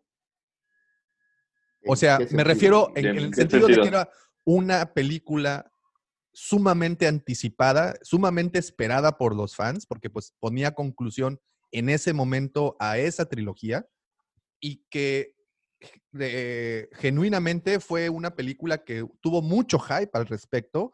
Los fans la esperaban, porque bueno, a New Hope pues, nadie la esperaba, nos tomó por sorpresa y ¡pum! Fue un balazo, ¿no? El, el Imperio contraataca, pues teníamos, bueno, teníamos, bueno, los que les tocó ver el estreno, tenían esa esperanza y fue muy bien recompensada. Pero ya teníamos dos películas con un, ya, ya, ya- ya estaba sentado el precedente de dos buenas películas y aquí tenían la presión de concluir la trilogía con algo que se esperaba por mucho tiempo y creo que al final, al igual que el arroz de los Skywalker, en el momento a muchos los terminó decepcionando. Pero Yo fue creo por la misma- tuvo dos problemas básicos. Primer problema, güey. Usaron al director que les quedó. Es decir, y digo, no tengo nada en contra de el señor Macuar, pero el problema fue que los directores grandes que le gustaban a Lucas no le entraron. Empezando por no Spielberg, que dijo, oye, güey, yo no me quiero pelear con, con el sindicato, yo no puedo entrar. Sí. Y por toda una lista larga de gente que ahí estuvo viendo Lucas y no quiso entrar. Entonces busca un director que era muy relativamente nuevo, realmente tenía una buena película, esta de Eye on the Needle, pero no tenía mucho más. Y adicional que no hizo mucho más, digo, seguramente porque fallece en el 87 y ya no le dio tiempo de hacer mucho más, pero no era este director súper experto que, digo, Irving Cashner daba clases, ¿no? Lucas, pues él mismo era su visión. Y aquí termina Lucas por entrarle también al toro y dirigir un poco, o sea, se vuelve como esta mezcla como no bien preparada. Creo que ese es un problema que tiene la, la película. Y el segundo problema más grave de todos, la gran diferencia entre lo con lo que competía New Hope, con lo que competía el Imperio Contraataca, contra con lo que competía el Regreso del Jedi. Ejemplo muy rapidito, estuve revisando los box office de las tres películas y ahí te va. Eh, New Hope es la película más taquillera de ese año. ¿Y con qué compitió? Con un 007 de Spy Who Loved Me, con El Exorcista 2, ni siquiera el primer Exorcista, Fiebre de Sábado por la Noche. eh, lo más cercano a ella, pues a lo mejor Klaus En- Encounters, ¿no? Encuentros cercanos, pero ni de lejos con el mismo éxito. Pero estas son las películas con las que compitió y eran muy pocas. Cuando nos vamos con eh, El Imperio Contraataca, también la más taquillera del año, compite con películas como a Kramer contra Kramer, que ganó el Oscar y fue un super hitazo por ahí. Y sigue siendo un clásico. Contra, Sigue siendo un clásico. Así es. Eh, compite contra otras, uf, como 30 películas. Está por ahí Fama, por ahí veo eh, Broncoville, eh, Chicken Choc, The Shining, Popeye, The Blues Brothers, eh, Peliculón también Nine to Five, eh, Private Benjamin. O sea, a lo mejor no son películas, eh, Flash Gordon incluso está por ahí, Viernes 13 está también por ahí, Tiburón 2. eh, o sea, la competencia en lo que había de películas era mucha, pero tampoco son estas todavía tan grandes producciones. Ahora, para el regreso del Jedi, que también la más taquillera, ya compite con películas como Juegos de Guerra, Risky Business, que fue una película súper taquillera, Superman 3, Gandhi, Tiburón en 3D, que fue un super breakthrough, E.T. el extraterrestre, Psycho 2, The Twilight Zone Movie, o sea, la Ah, ya había de más. películas Ya había más carnita. una y otra es abismal. Y aparte que eran películas de mucho mayores eh, producciones ya para, para el regreso del Jedi. Entonces, yo creo que esos dos factores le pegaron al regreso del Jedi para no ser tan taquillera como las otras, para ser la tercera en la lista en lo que a taquilla refiere, y para que en la mente de los fans también no sea este megaproducto, ¿no? Creo que eso fue lo que le pegó al menos. Yo, yo le sumaría, le sumaría el factor de que de las tres películas es la más infantil. Es correcto. Yo Es, la- también. e- es, la- e- es una película que creo que está hecha para niños. Eh, eh, si bien le pone conclusión a una trilogía, eh, en esta película, pues vemos cuántas botargas, cuántos puppets, cuántos animatronics, cuánta producción al respecto hubo. Y pues, pues, digo, la cereza del pastel son los Ewoks, ¿no? Entonces, Pero bueno, los cuando- Ewoks es una solución simple a, una, a un error de, eh, de concepto, ¿no? Originalmente no iban a ser Ewoks, iban a ser Wookiees. así Eran es. El Wookiees, problema sí. es que eh, lo que Lucas quería pues, era como una civilización no muy avanzada y lo que él decía, güey, si el Wookiee puede arreglar el Millennium Falcon, pues ¿de dónde va a trabajar Sí. ¿De dónde van a, dónde van a con tener? este piedra? ¿no? O sea, no, no hace sentido. Entonces fue una solución como un problema. O sea, Es, es llena de problemas que tuvieron que solucionar bajo la marcha. Sí, no.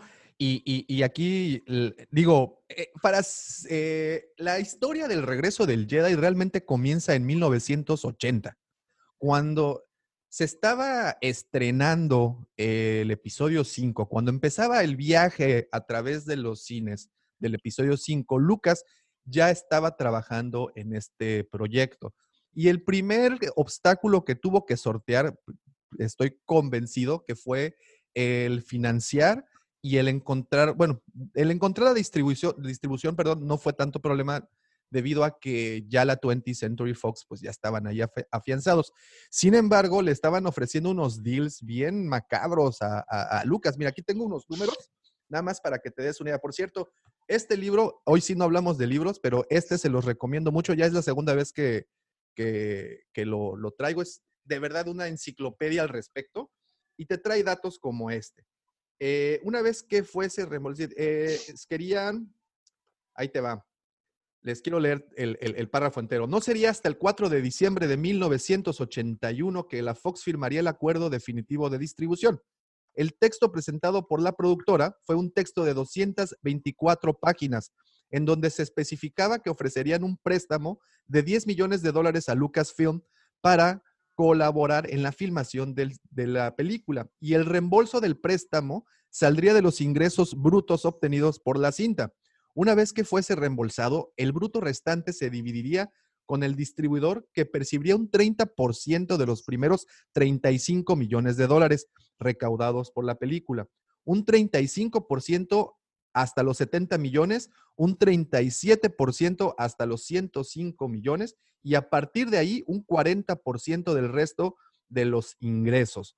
Estas condiciones le parecían demasiado codiciosas a Lucasfilm, que trabajó para reducirlas mientras el resto de la financiación de la película se negociaba con el Boston Bank, que fue la institución bancaria que le ayudó que le ayudó a Lucas a, financiar pues el, filme anterior, ¿no? Entonces, este estira y afloja pues empezó desde, desde el 80 y, ahí empezara, empezaban poco a poco a escalar. No solo tenían esta situación con, con, la, con el capital para la producción, también venían otros problemas. Venía, por ejemplo, el primer planteamiento del guion, el guion original, pues era completamente diferente a, lo que al final se llevaría a cabo, ¿no? Y fue como bien dijo, como bien dices, Lucy Favor, conforme a la marcha, se fueron haciendo esta serie de modificaciones que, pues al final nos entregaron el producto que conocemos. Y luego imagina la presión de que hiciste originalmente una película de 11 millones como New Hope Después te echaste una de 18 como El Imperio Contraataca y aquí era la película más cara de todas, se fueron como 32 millones. La más ambiciosa, digo, y si piensas en ambición, por favor, busquen una foto del set del Sail Barge, o se las voy a subir al rato, y ahí te vas a dar cuenta de la ambición de esta película. Sí, es un set impresionante. Increíble, increíble, en serio. La producción empieza, o, en esta ocasión, las primeras escenas, a diferencia de otras películas, de las otras dos, que por ejemplo cuando inician las filmaciones en la del Imperio Contraataca, pues se van a Noruega en un inicio a, empezar. En la de A New Hope se van a Túnez a, a empezar. En esta ocasión quisieron hacer primero las tomas o lo que se le llama eh, la fotografía principal en los estudios, por cierto, en los estudios Elstree, eh, los que les comento que está el documental este ahí en Prime, eh, hicieron esas primeras tomas para posteriormente irse o regresarse a Estados Unidos y usar, por ejemplo, el desierto de Yuma en Arizona, donde bien comentas, en donde se hizo el Sail Barge, ¿no? Y ahí viene una historia muy interesante que bueno, sé que algunos conocen, pero los que no, creo que siempre es agradable escuchar esta anécdota. El título original de la, o no el título original, el título fake de la película, ese es todo un tema. ¿Lo recuerdan? Sí, The Blue Harvest. Pero Blue el, Harvest. el, título completo.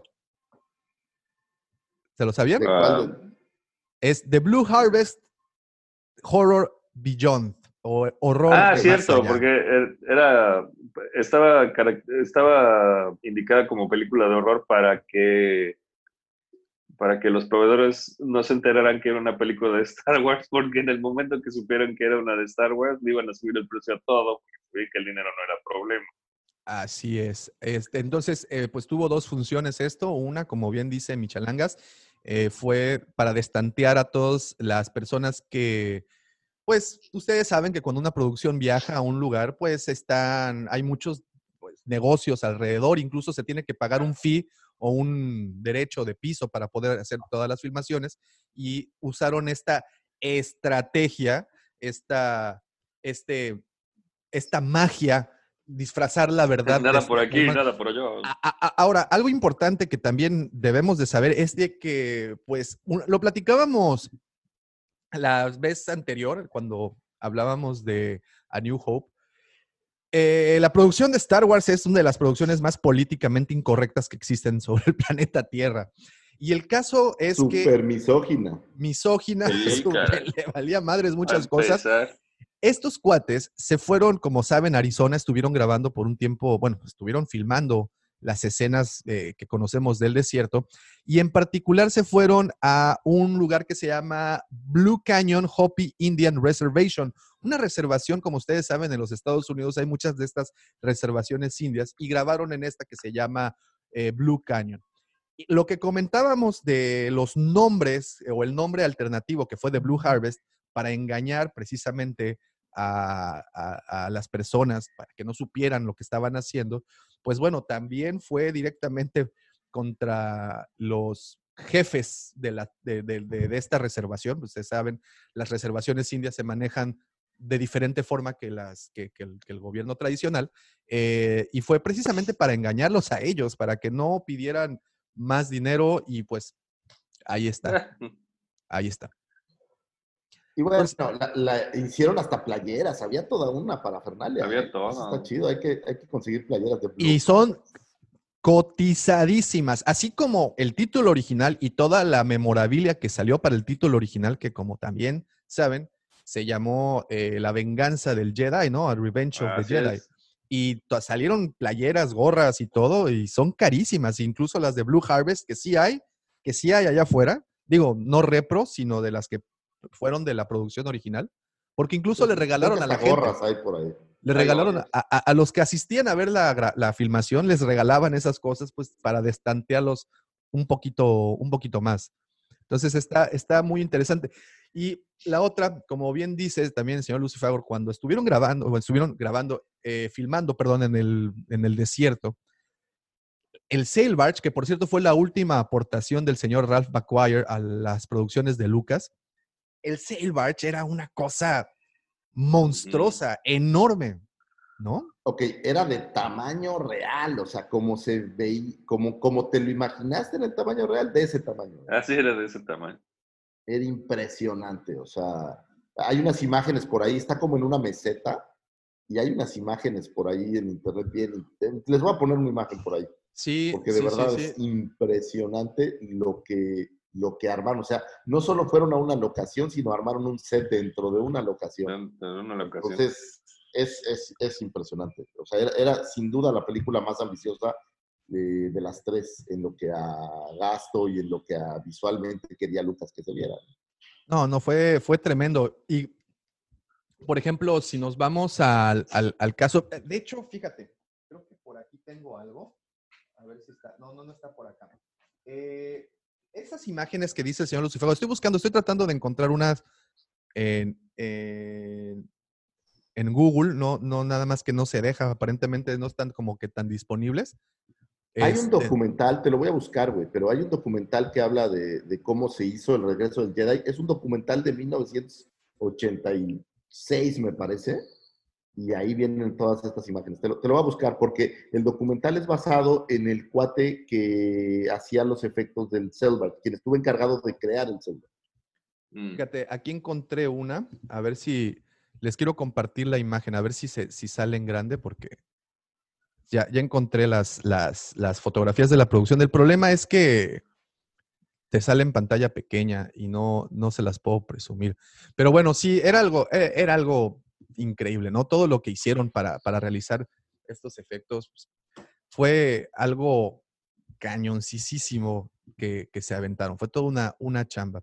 Eh, otra de las cosas es que, como les mencionaba al principio, pues participaron 210 entre actores y extras, pero eran 210 eh, personas que estaban ahí, incluyendo gente que precisamente Lucas tenía que eh, acoplarse a un presupuesto.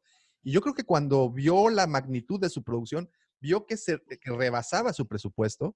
Entonces le tuvo que decir a varios actores, incluyendo, por ejemplo, a Ben Burt, que como saben, Ben Burt era el ingeniero de audio, era quien diseñaba el audio. Le dijo, ¿sabes qué, brother? Me hacen falta actores, métete, ¿no? Y pues también actuar, ¿no?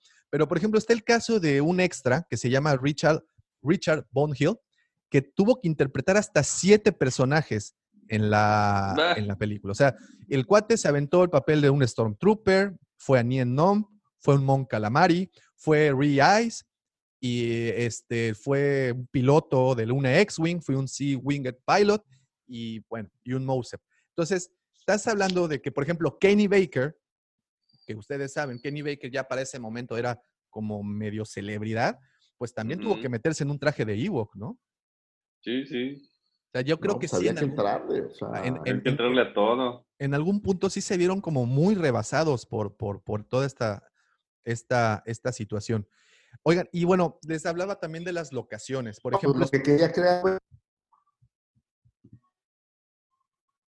se nos congeló. Se nos Te congeló. perdí, te perdí. Ya, ya estamos, ya estamos. Ya, ya nuevo. está, ya estás. Ya. Eh, Bueno, me- se me fue el. Mira, aquí No, pero lo que decías ahorita de, de- de los Ewoks, o sea, era, era muy ambiciosa la película y la prueba de la ambición era todo lo que cambió para las reediciones, buscando hacerla perfecta. Y yo creo que de todas es a la que más le pegaron estos cambios, Sí, o al menos ahí le lo que a dieron. mí respecta, es, es de las cosas que a mí no me gustan. Por ejemplo, un, un pecado mortal, honestamente, pues es poner a, a cambiar a Anakin al final de la película. A ver, nada más Sí, diga- sí. díganme si, si logran ver esto que les voy a compartir. ¿Lo están Ah, viendo? ¿Tú logras ver esto? Lo veo en pantalla. Ahí está, es parte de, la de las fotografías de la producción. Sí, se, sí se- Ese es el. Selvage, o sea, de un tamaño natural. Ve, pon la foto, ve que abajo hay un camión entero que es pequeño comparado con el Selvage. Sí, No, y ve sí, las personitas. Exacto, o sea, era de, Pues ese es de tamaño, real, natural. era impresionante. ¿Y qué fue de él, eh? Impresionante. Y imagínate construir eso en el desierto. No, el rayo de Jalixco. Imagínate, mira. Pues aquí quién está sabe, a lo mejor sigue por ahí, ¿no? Pues Yo Se hundió en Sarlacc. Sí, deja- mira, aquí está un poco de lo que era la producción. Aquí podemos ver un mejor. Aquí están, si ven el, el- el puntero del mouse, aquí ven una persona y pues todo lo que, lo que era, ¿no? Pues al final explota, ¿no? Yo creo que más bien fue. Miren. No, pero no, Oh. no le explotan al Selvage. Como Mira, tal, ahí- imagínate, solo le, le explotaste y no te salió. No estaba grabando. No, no. Estaba, no estaba prendida la cámara. Sí, demonios. sí. No le pusiste play, no. No, fue, No. no, fue gigantesco esto, ¿no? Sin embargo, y, y pues queda ahí para. Ya se me perdió cómo se le hace. Ahora ¿Cómo sí. regresas al, al- ¿Cómo al regreso? qué? ¡Ah! Lo perdimos. ¿Cómo regreso? Pero bueno, este sí fue, fue algo, algo tremendo. Otra cosa, por ejemplo, Está y- enorme. si este vemos, a ver, déjenme tra- trato de salir porque no sé cómo salir. Me quedé atorado. Este, por ejemplo, hablábamos de que era, es políticamente incorrecta el señor Lucas en este tipo de, de- de- de cosas. Y em, a, ver, a ver si regresamos a donde estábamos. El pastel, ¿verdad? Nada más te No, bueno, ¿qué tan Oye, por cierto que este e- es la primera película en la que aparecen más mujeres que la princesa Lea. O sea, tenemos por ahí ya a una que otra, y hay Sí. una que otra que sí habla, porque o sea, antes ni siquiera diálogo, eh, que, que es Mon Mothma, que aparece por ahí, Era- pero ya vemos Mon por ahí a. Una, la Twi'lek. eh, Ula- Ahí por ahí una piloto. Así es, que de hecho estaba leyendo que había muchas más pilotos, pero por alguna razón que todavía nadie ha descrito, cortaron todas las escenas de las pilotos mujeres. Es bien curioso, ¿eh? Pero, pero Luego, bueno, yo le- la saga yo leí- en general, pues es, es muy. Es, Es mismo. Yo leí por ahí, digo, no sé si es verdad, pero que Carrie Fisher se quejaba mucho de que en las primeras dos películas su vestuario, pues no podías identificar si era hombre o mujer, o sea, no eran vestuarios femeninos, ¿no? Entonces en el episodio 6 le dijeron, órale, reinita, eso querías eso ten. Y la, la verdad es que eh, yo creo que Lucas pensaba que el público era masculino y por eso buscaba presentar algo, algo muy masculino. Pero al final del día, y esto creo que de ahí viene la batalla de, de la señora Kennedy, para, para eh, digamos que nivelar, ¿no? Que ahora, por ejemplo, en la nueva saga, pues se fueron del otro lado. Es muy femenino el rollo. Tan femenino es que digo, esta es solo mi impresión, pero incluso me parece que Poe y el mismo Finn no son tan masculinos como, como la versión que teníamos de Han Solo, por decirlo así. Así es. Entonces, pero creo que eso es con, con, con maña, o sea, es la idea, nivelar un poco lo que se hizo antes con estas, estas películas. Oigan, antes de continuar, déjenme mandar saludos porque si no, pues se nos, se nos van. Saludemos, saludemos. Está, eh, nos saluda del anexo a tu espacio. ¿Para cuándo hacemos el saludo a la bandera? Por lo que está muy temprano. Y Nirvana FM, saludos. ¿Conocieron la tienda llamada Space Gallery, ubicada en Plaza Manzana de la Ciudad de México? Ah, creo que sí, yo pasé un par de veces. No sé cuál es. Plaza Manzana estaba en ¿Cuál era? Miguel Ángel de Quevedo y Tlalpan casi. Ah, sí, así de, ah, sí, ya. Ah, sí, ah, sí. Sí, Ay, yo tenía una novia por ahí. Oh, pues muchísimas gracias a los que están conectados. Este, gracias por levantarse. Ah, buenos, Buenos días. días, Guampa. No, no, no. ¡Hey! Y no lo hiciste.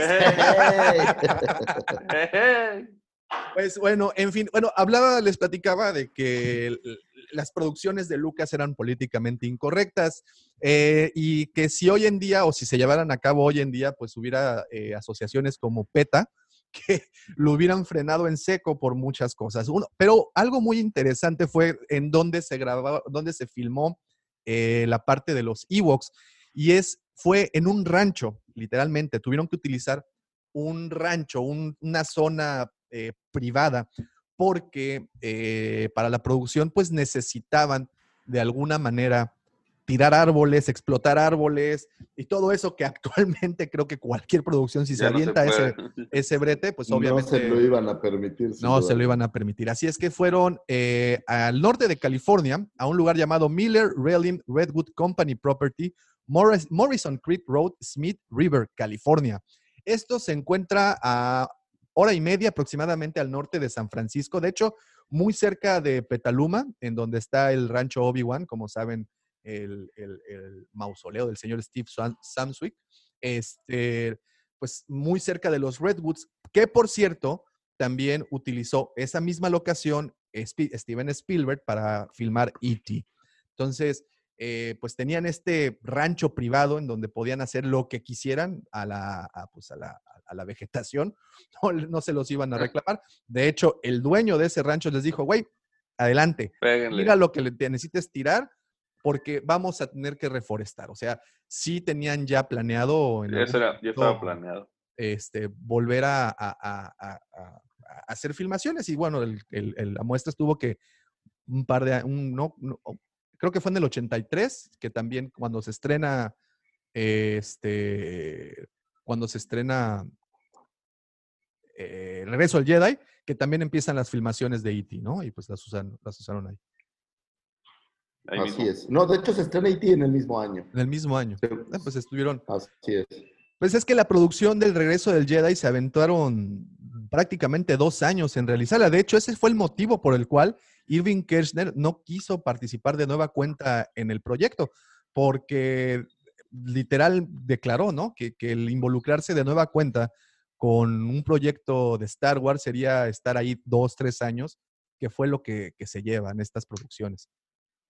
Entonces fue que se van ahí con el señor Richard Marquardt, que pues no, como también al principio mencionamos, no fue la primera opción. Sin embargo, pues quedó No, bastante. bueno, bien. oye, estaba por ahí. Primero buscó a, a David Lynch, buscó por ahí a, Cronenberg, obviamente Spielberg, y pues todo el mundo le dijo, oye, brother, es que tu proyecto, digo, tenían algún otro proyecto más importante, ¿no?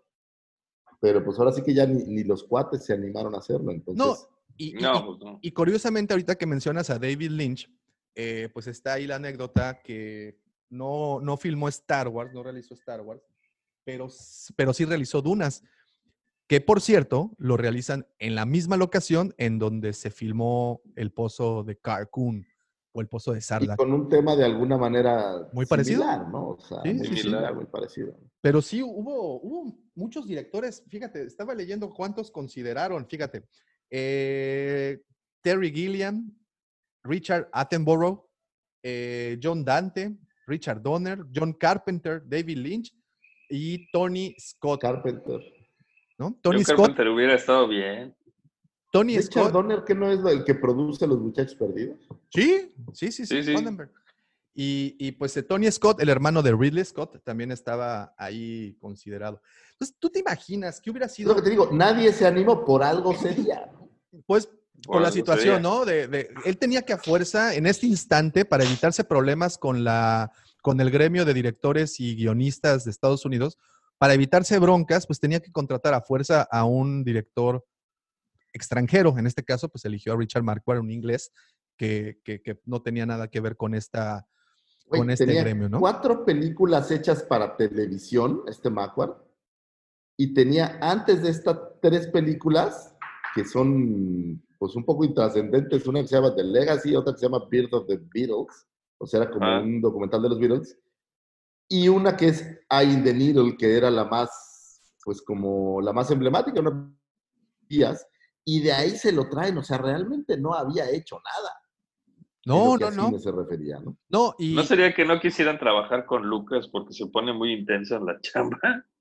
Digo, es, eh, podría Puede ser una, una, una, una razón. Por, es. algo, eh, Irving Kirchner dijo, Nel, pastel, hijos, no me voy a aventar otros dos años.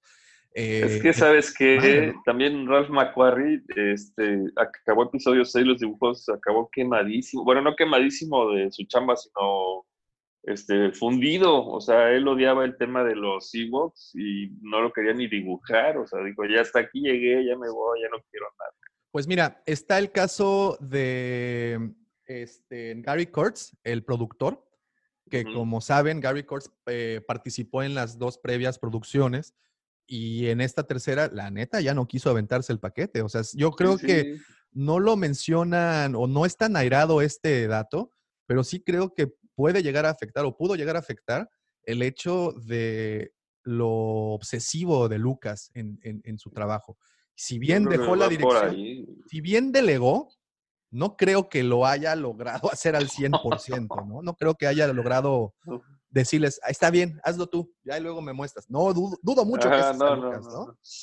Y, y bueno, otra cosa muy interesante es que también Gary Kurtz declara en, un- en una entrevista, no tiene tanto, que él decidió eh, hacerse a un lado también porque Lucas ya había dejado atrás la parte de la trama, la parte de, de- la historia, con tal de basarse en explosiones, aventuras, en efectos, porque él dijo, Lucas declaró, y fue precisamente para la salida de Indiana Jones, eh, Los Cazadores del Arca Perdida, que la gente ya no iba al cine a ver historias, que la gente ya iba al cine a buscar emociones y sus películas eran lo que tenían que, que entregar, ¿no? Emociones, eh, que te la pasaras bien y dejó entonces a un lado la historia. Y Gary Kurtz, independientemente de esa situación, también declaró que George Lucas lo estaba haciendo para eh, enfocarse más a la producción de juguetes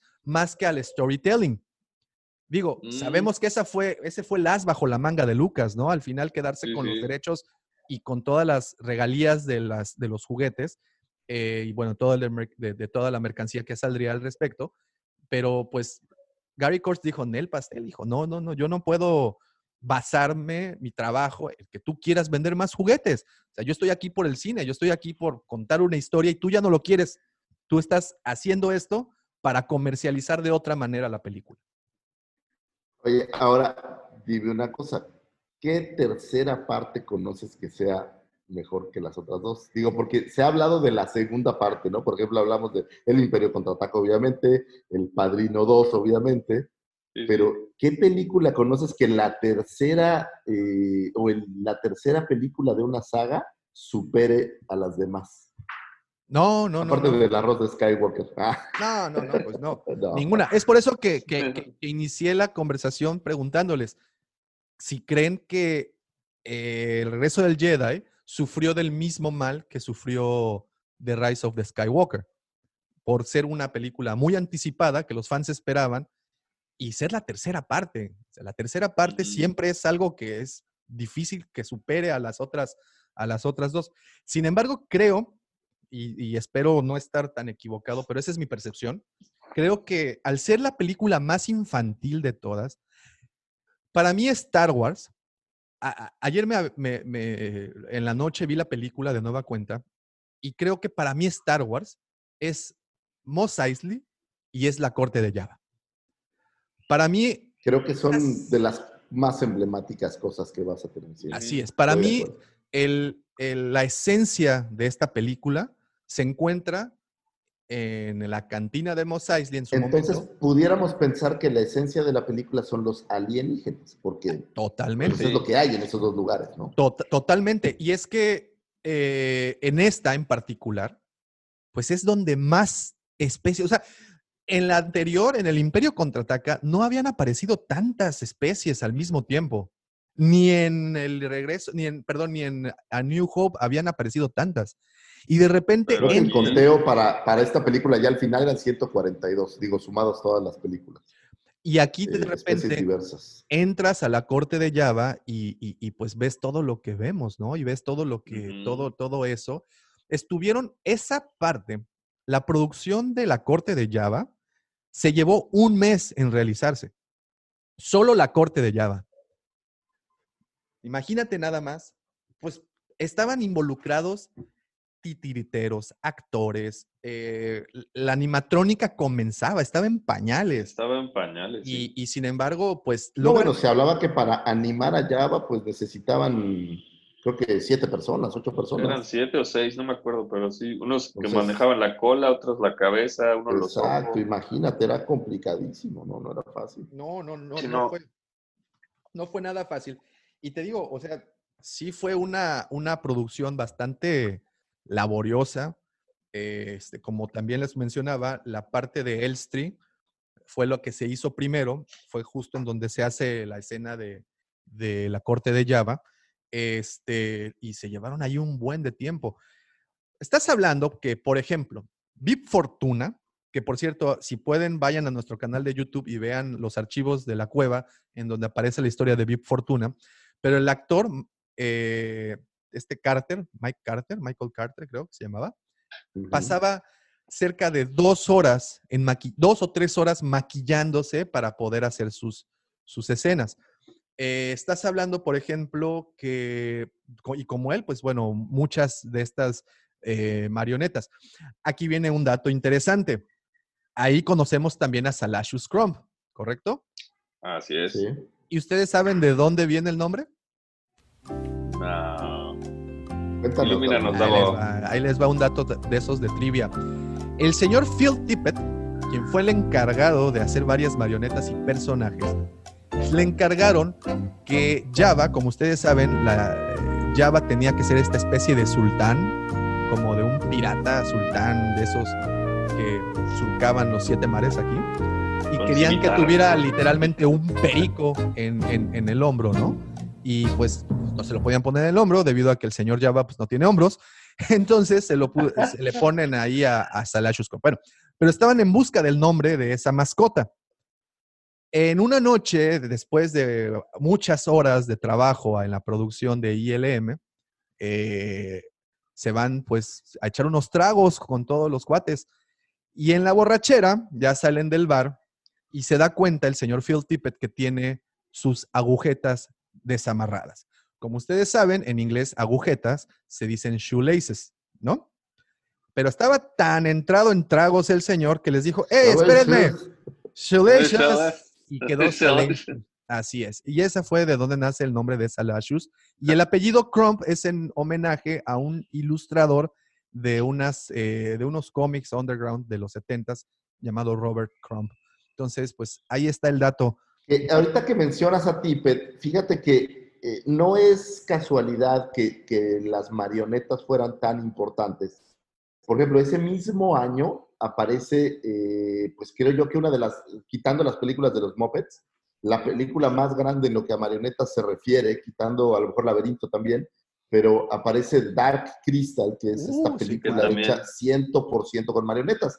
Eh, Es parte de las películas con las que compite el regreso del Jedi, por cierto, pero fue basada 100% en marionetas. Entonces, era, un, era una forma de hacer cine muy bien aceptada en aquel entonces. Así Es es. por ello que tanto Sai como Yoda, o sabes, todos estos personajes que realmente eran una marioneta y, y era la forma de trabajar en ese momento. No es que lo sienta yo tan infantil, sino me parece que, que es como ahora tan común que es el stop motion de Tim Burton, o bueno, como le llamen ahora, go mo- eh, en aquel entonces las marionetas era la forma de hacer estas cosas que no tenías otra forma, pienso yo. No, y sabes qué, independiente, digo, para mí fue la primera película que vi en el cine. A mí no me tocó, bueno, estaba muy pequeño cuando aparece eh, El Imperio Contraataca, no había Pensé, nacido. pensé que me habías dicho que la primera película que había visto en el cine era Susana quiere perder eso, güey. Bueno, este, Este. no de ese Ah, tipo de po. películas. no de Ah, tipo de- perdón, en el Teresa, ¿o dónde la No, viste? no, no de las que pasaban en el Apolo, no, no, no, de-. Dice Teresita. de los normales, de los normales. Aquí en, pero bueno, eh, para mí, lo platicábamos la, la vez anterior o hace un par de podcasts. Los Ewoks para mí fueron, pues, lo más grande que pudo haber pasado, ¿no? O sea, y Que curiosamente nunca se menciona la palabra Ewok en la película. no, no, no, curiosamente, No, curiosamente no se menciona. eh, no, y es la primera película que también dicen TIE Fighter. En las, últimas, en las otras dos nadie dice nada. Es correcto. Sí, sí, sí. A ver, oye, la pregunta de, de trivia, ¿no? ¿Qué significa TIE? Ah, pues es que Ay, es es. No, no, yo no tengo ninguna. es Twin Engine algo. Sí, pero Twin eso, Es algo. Twin Engine. No, no, no. Pero eso, eso se lo pusieron después. Ya dijeron, ay, sí, ya es que sí lo habíamos Pues, planeado. Claro, No, todo lo inventaron. era por la forma que tenía como de moñito, un bow tie. Entonces era la forma del moñito, por eso si ustedes ven un TIE Fighter, parece un moño de esos que usamos en el Oye, están, te digo, son, son las preguntas de, de- de trivia, ¿no? A ver, la palabra Ewok, ¿de dónde viene? No Pues, idea. pues al revés de los Wookiees, ¿no? No, realmente es de una, de una, pues, ¿cómo le llaman? De una nativos americanos, de una tribu nativa americana que se llamaban de Miwok. Oh. Ah, sí. tomaron. Ah, a veces fue la onda. nice. Oh, Oh. Es que estuve leyendo las palabras. Por ejemplo, Endor. Endor viene de una villa que aparece en la Biblia, literal, existe en la Biblia. Eh, Endor. Y curiosamente, ¿en qué otra gran película crees que se menciona Endor? Bueno, aparece Endor. No sé. Ni No idea. lo vas a creer. En El Señor de los Anillos, güey. Oh, Es- claro. Es el sí. nombre antiguo que le daban a Middle Earth. Sí, sí, los- sí. los la tierra de Endor.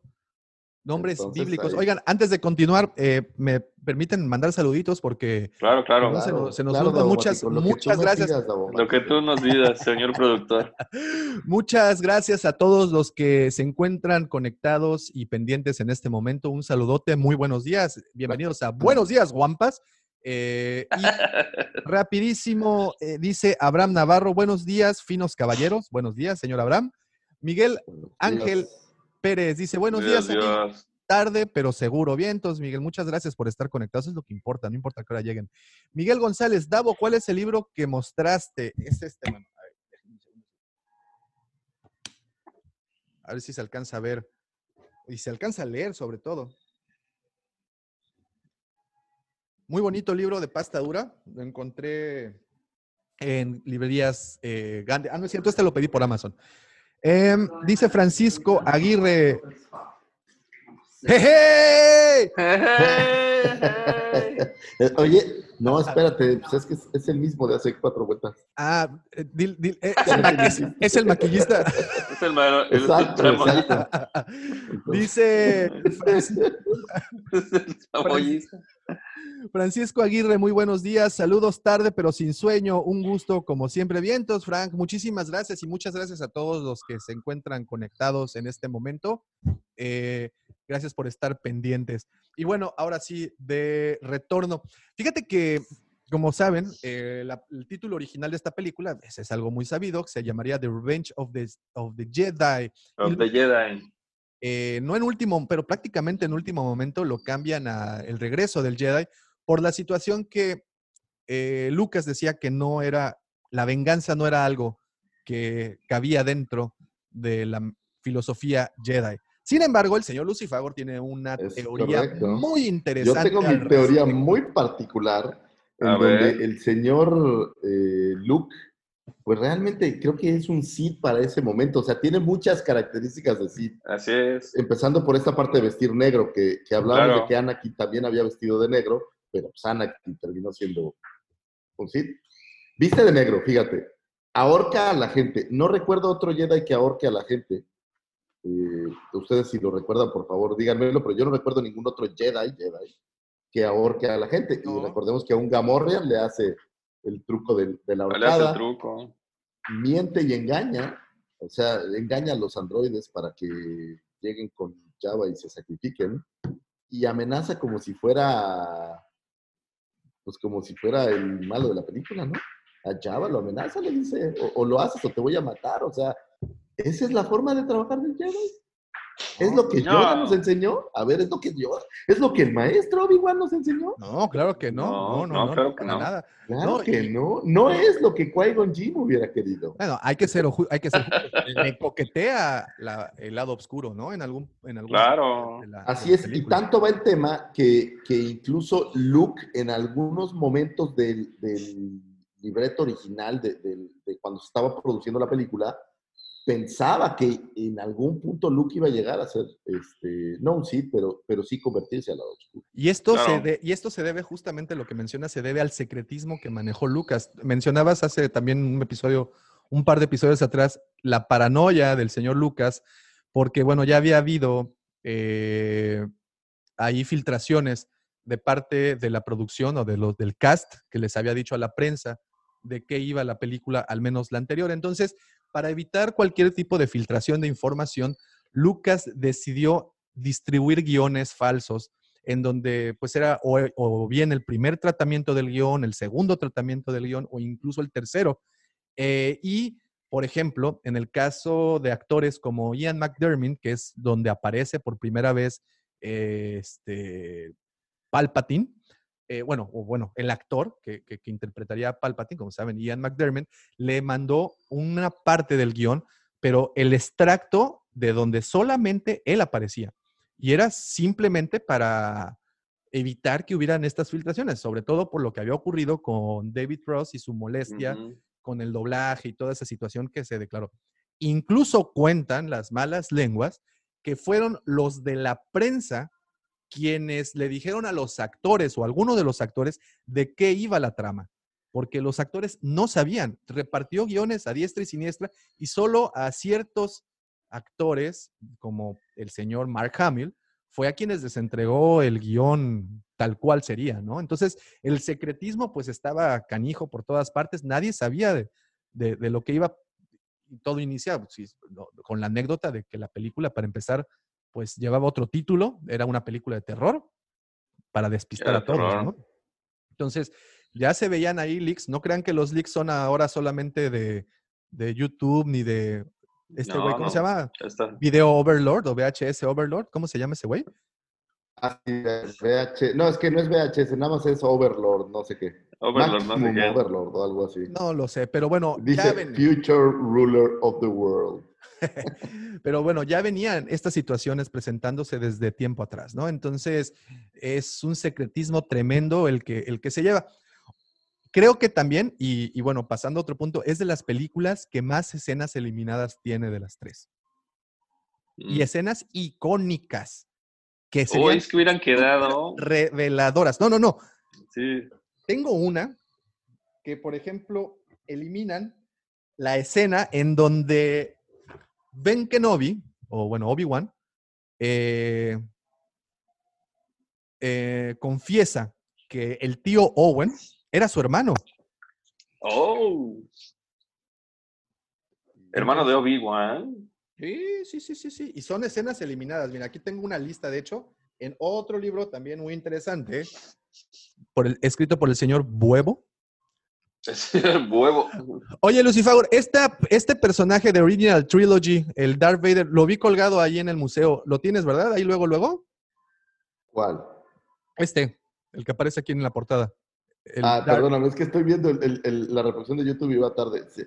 Sí, lo tengo, pero, pero fíjate que lo tengo.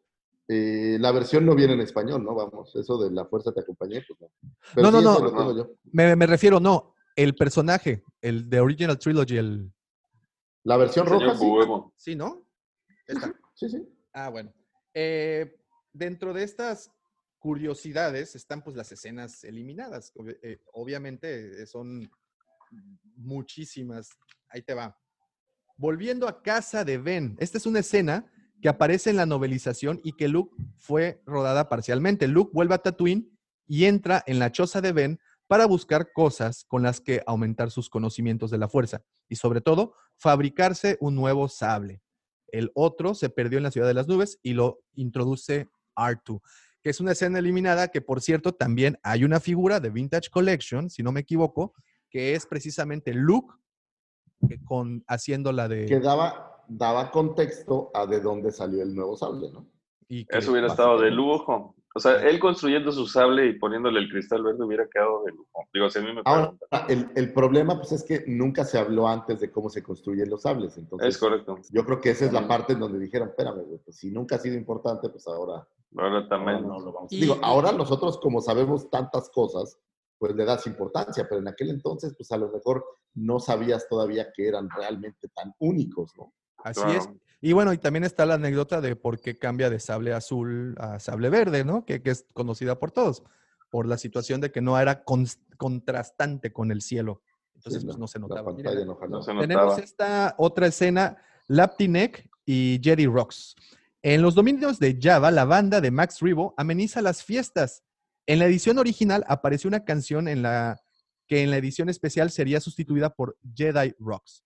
Pero además hay una canción inédita, Laptinek, que no es sino una variación de las primeras que llegó a publicarse con un par de remixes. Entonces, es la que mencionabas, ¿no? Side Noodles y toda esa... Esa es la, la- la canción que mencionaba, que a mí en, ese es- en lo personal, esa parte y la de meter, quitar a Sebastian Shaw para poner a- al nuevo Anakin, pues, pues me parece que... Sí, le no, no, no. ¿no? O sea, Sí, le restaron bastante.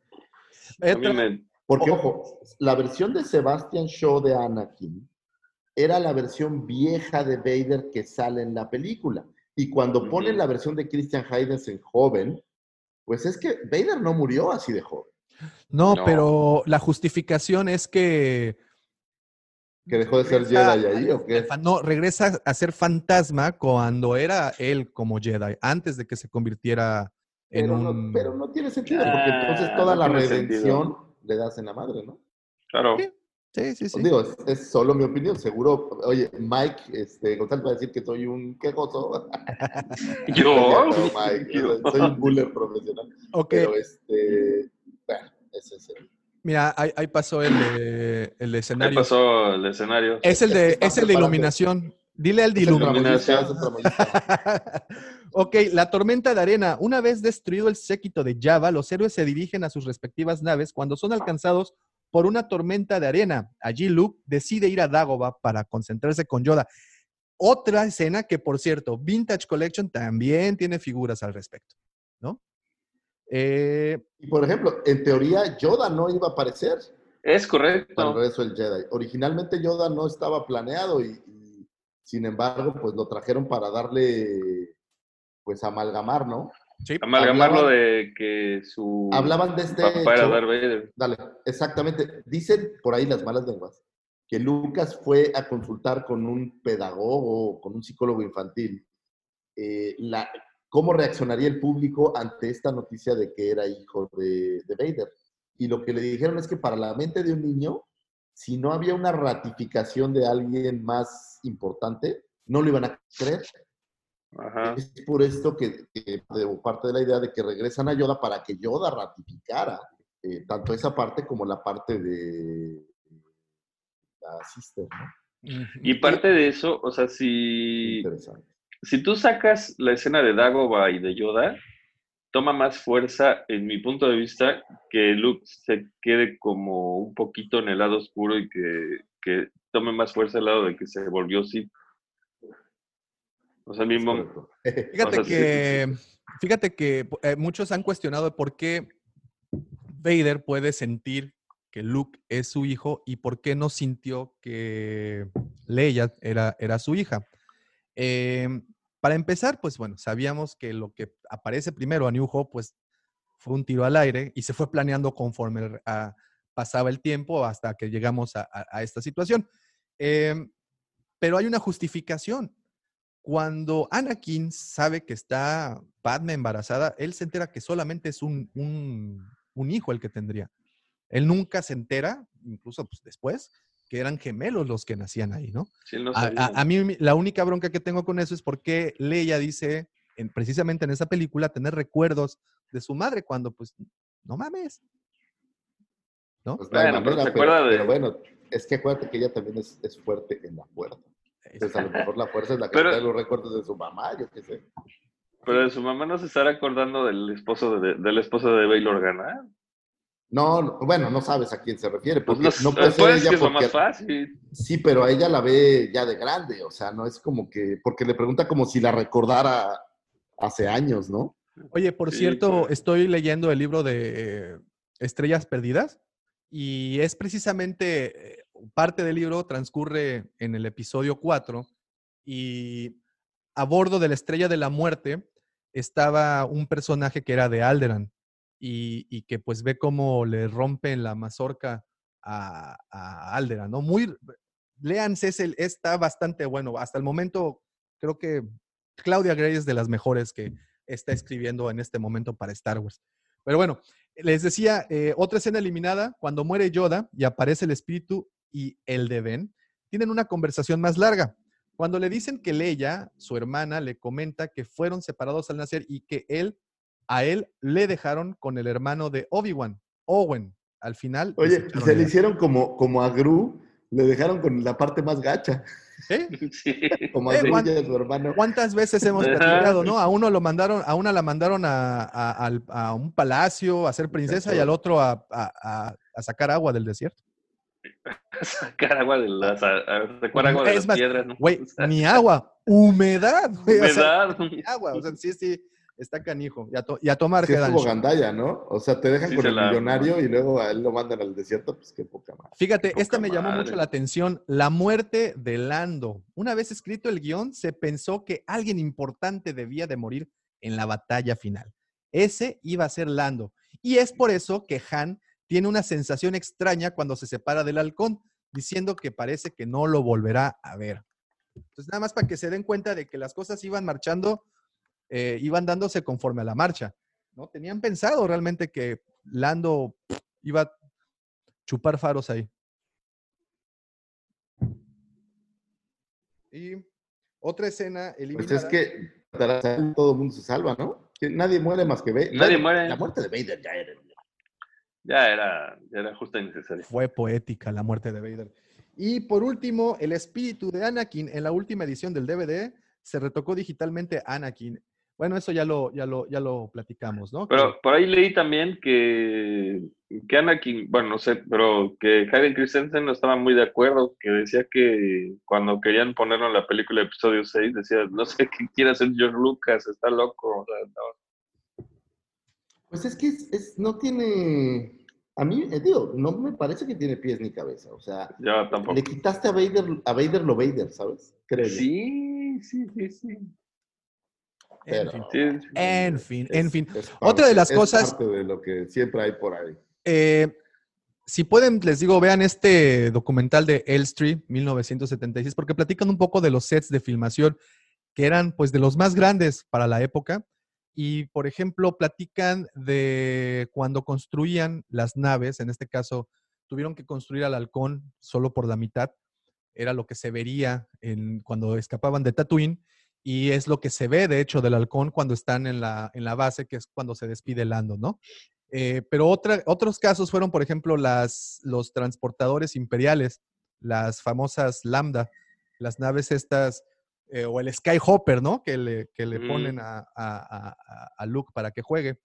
Este, pero, por ejemplo, en este caso, con esa nave solo se construyó una, solo había una maqueta, solo le cambiaban la pinturita para que una le ponían así como grisecito para que fuera donde llegaba el emperador. La otra le quitaron lo gris porque era la de Vader. Y la otra, pues nada más le echaron ahí tierrita para que era la, la que usaron los rebeldes. Pero básicamente fue la misma. ¿Qué tal? Y hay una fotografía muy famosa en el set de grabación. Ven que esta nave se despliegan sus alas hacia arriba. Pues Sí, las, las alas las tiene cortadas un poco abajo de la mitad porque pues no saldría, ¿no? Entonces se crean estos sets que a simple vista eran una barbaridad. Que después del halcón milenario, en lo que a juguetes de Ken se refiere, esta nave es, es, me parece lo más grande que hubo la más grande. época de Kenner. Es la más grande, de es una madre así enorme, está muy chida esa. nave. Sí, es muy De bonita. hecho, por acá. es muy bonita. Y este. El, el, el- Ahí está. Ándele, esa mera. Es la más grande. Mira, ahí se da un tiro con el ATAT. Y Ajá. este, era, era el- único modelo mo- motorizado que tenían en, en- en los props. Le tuvieron que poner un servo para que hiciera el efecto de. Mientras que antes lo hacían pues con animación cuadro por cuadro, a esta sí le incluyeron un motorcito para que pudiera bajar y se viera mejor el efecto. Se viera Entonces, más también. coquetón. Oye, y obviamente esta película pues no podía salvarse de los errores, ¿no? Al igual que las No, pero está plagada de errores. Está plagada de errores, digo. Por ahí hay- me- el que más me gusta a mí es, hay un Ewok, güey, que si te fijas bien, puedes ver los ojos del actor que está dentro, güey. Se les fue También hay unos maquillado. Hay unos que se les ven las manos. No, Y los también con, con los Ewoks tuvieron un chorro de broncas, o sea, les querían tirar la chamba varias veces y al encargado de administrarlos o de llevarles la, o de, de- de- de cuidarlos, le jugaban bromas, o sea, un día le dejaron, no sé, una carta de, ¿sabes qué? Renunciamos, ya no podemos, ahí nos vemos. Ah, Y en la mañana agarró el coche a ver si todavía los podía agarrar en el aeropuerto y a dos metros se le ponchó una llanta y puta, corriendo a ver si quién le prestaba un coche y por fin consiguió otro y ya iba para afuera y van llegando los, los- el camión con los con los enanitos con playeras de Revenge of the Ewoks todos, ¿no? Entonces, este, este sí, Bueno, sí, sí, es eran que- tremendos. Es que, pues, también para decir al 100% las cosas, el- eran condiciones, iba a decir infrahumanas, pero creo que iba a ser un chiste muy malo. Iba, iba a ser muy políticamente incorrecto. Sí, lo siento, lo siento, pero sí trabajaban en, en- en condiciones muy cabronas, o sea, se habló de que varios güeyes se desmayaron dentro del pinche disfraz, pobrecitos güeyes. Los disfraces estaban Es que sí. cañones. O sea, no sí. sé de dónde sacaron tantos. No, güey, pues es que está muy cabrón.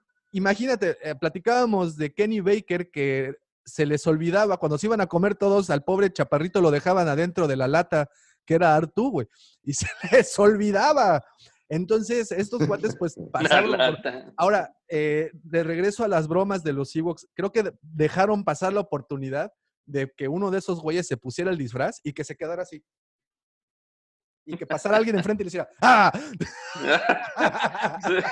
Era ¿no algo que yo hubiera por ahí? hecho. Hay, hay un video en YouTube donde sale un Ivo corriendo con una espada, da la vuelta como a una esquina y se encuentra una chava y le Ah, entrega el sable láser y sale corriendo y de repente salen como 100 Stormtroopers detrás. Atrás de son, son Esos, esos los pusieron de moda, no sé si se acuerdan de Jackass, con, moda Wiman. esos. Wiman salía corriendo y pues sí, atrás. Y atrás Pero, pero bueno, y, y hablando de, de personas pequeñas, pues evidentemente ahí conocemos a Warwick Davis, ¿no? Eh, que se volvería prácticamente parte del inmobiliario de Lucasfilm. O sea, a ver, pásame al Warwick de una vez. Ahí lo tenían en la bodega, ahí guardadito el Sí, sí, señor. sí. Pues es que era, era popular, buen actor, digo, con Willow creo que se hizo Lo- muy, muy popular. se los vendió su mamá.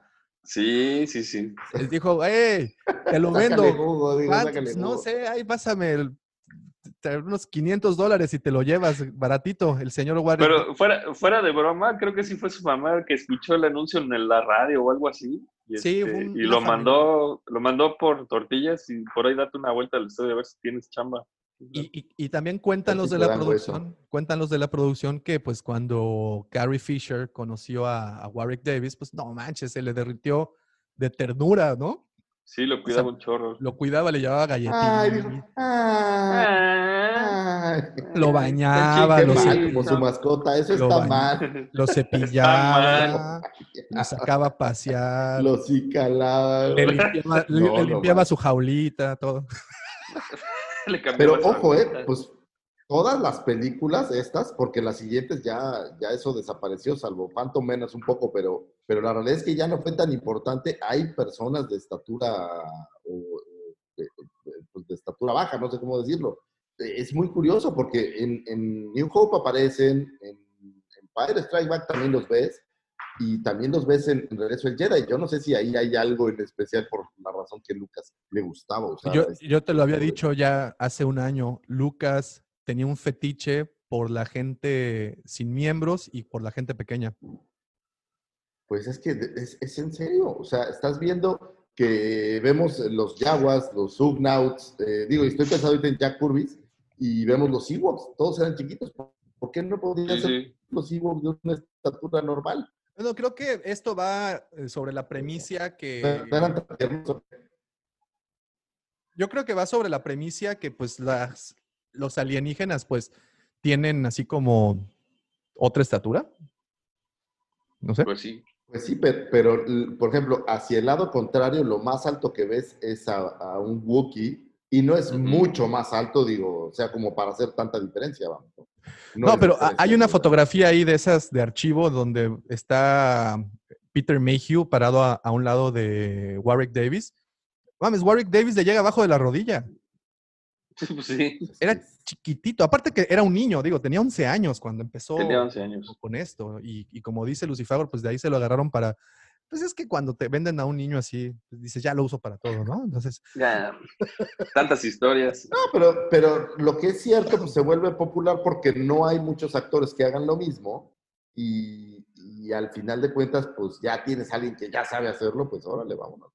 Claro. Es correcto. Oigan, rapidísimo, saludos. Este, dice Francisco, ah, no, dice Joan Armán, buenos días, chavos. Buenos días, Joan, ¿cómo estás? Buenos días, buenos Eh, días. y dice Miguel González, se está diciendo que los Ewoks no están a la altura de otras especies.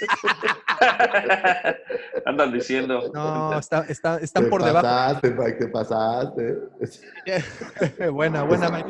No, Oye, y, oye, y te, te digo, la verdad a mí no me molestan los Ewoks, ¿eh? A mí es un personaje que, pues, no, y pues es como No, no, no, parte de lo mismo, está, ¿no? No me, no me, está. no me Y a molestan mí tanto.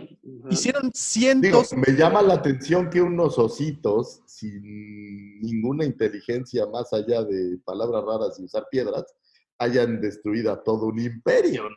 Ah, rara, pero Pues una Yo vez te más, voy a decir por qué. Richard la ventaja de casa.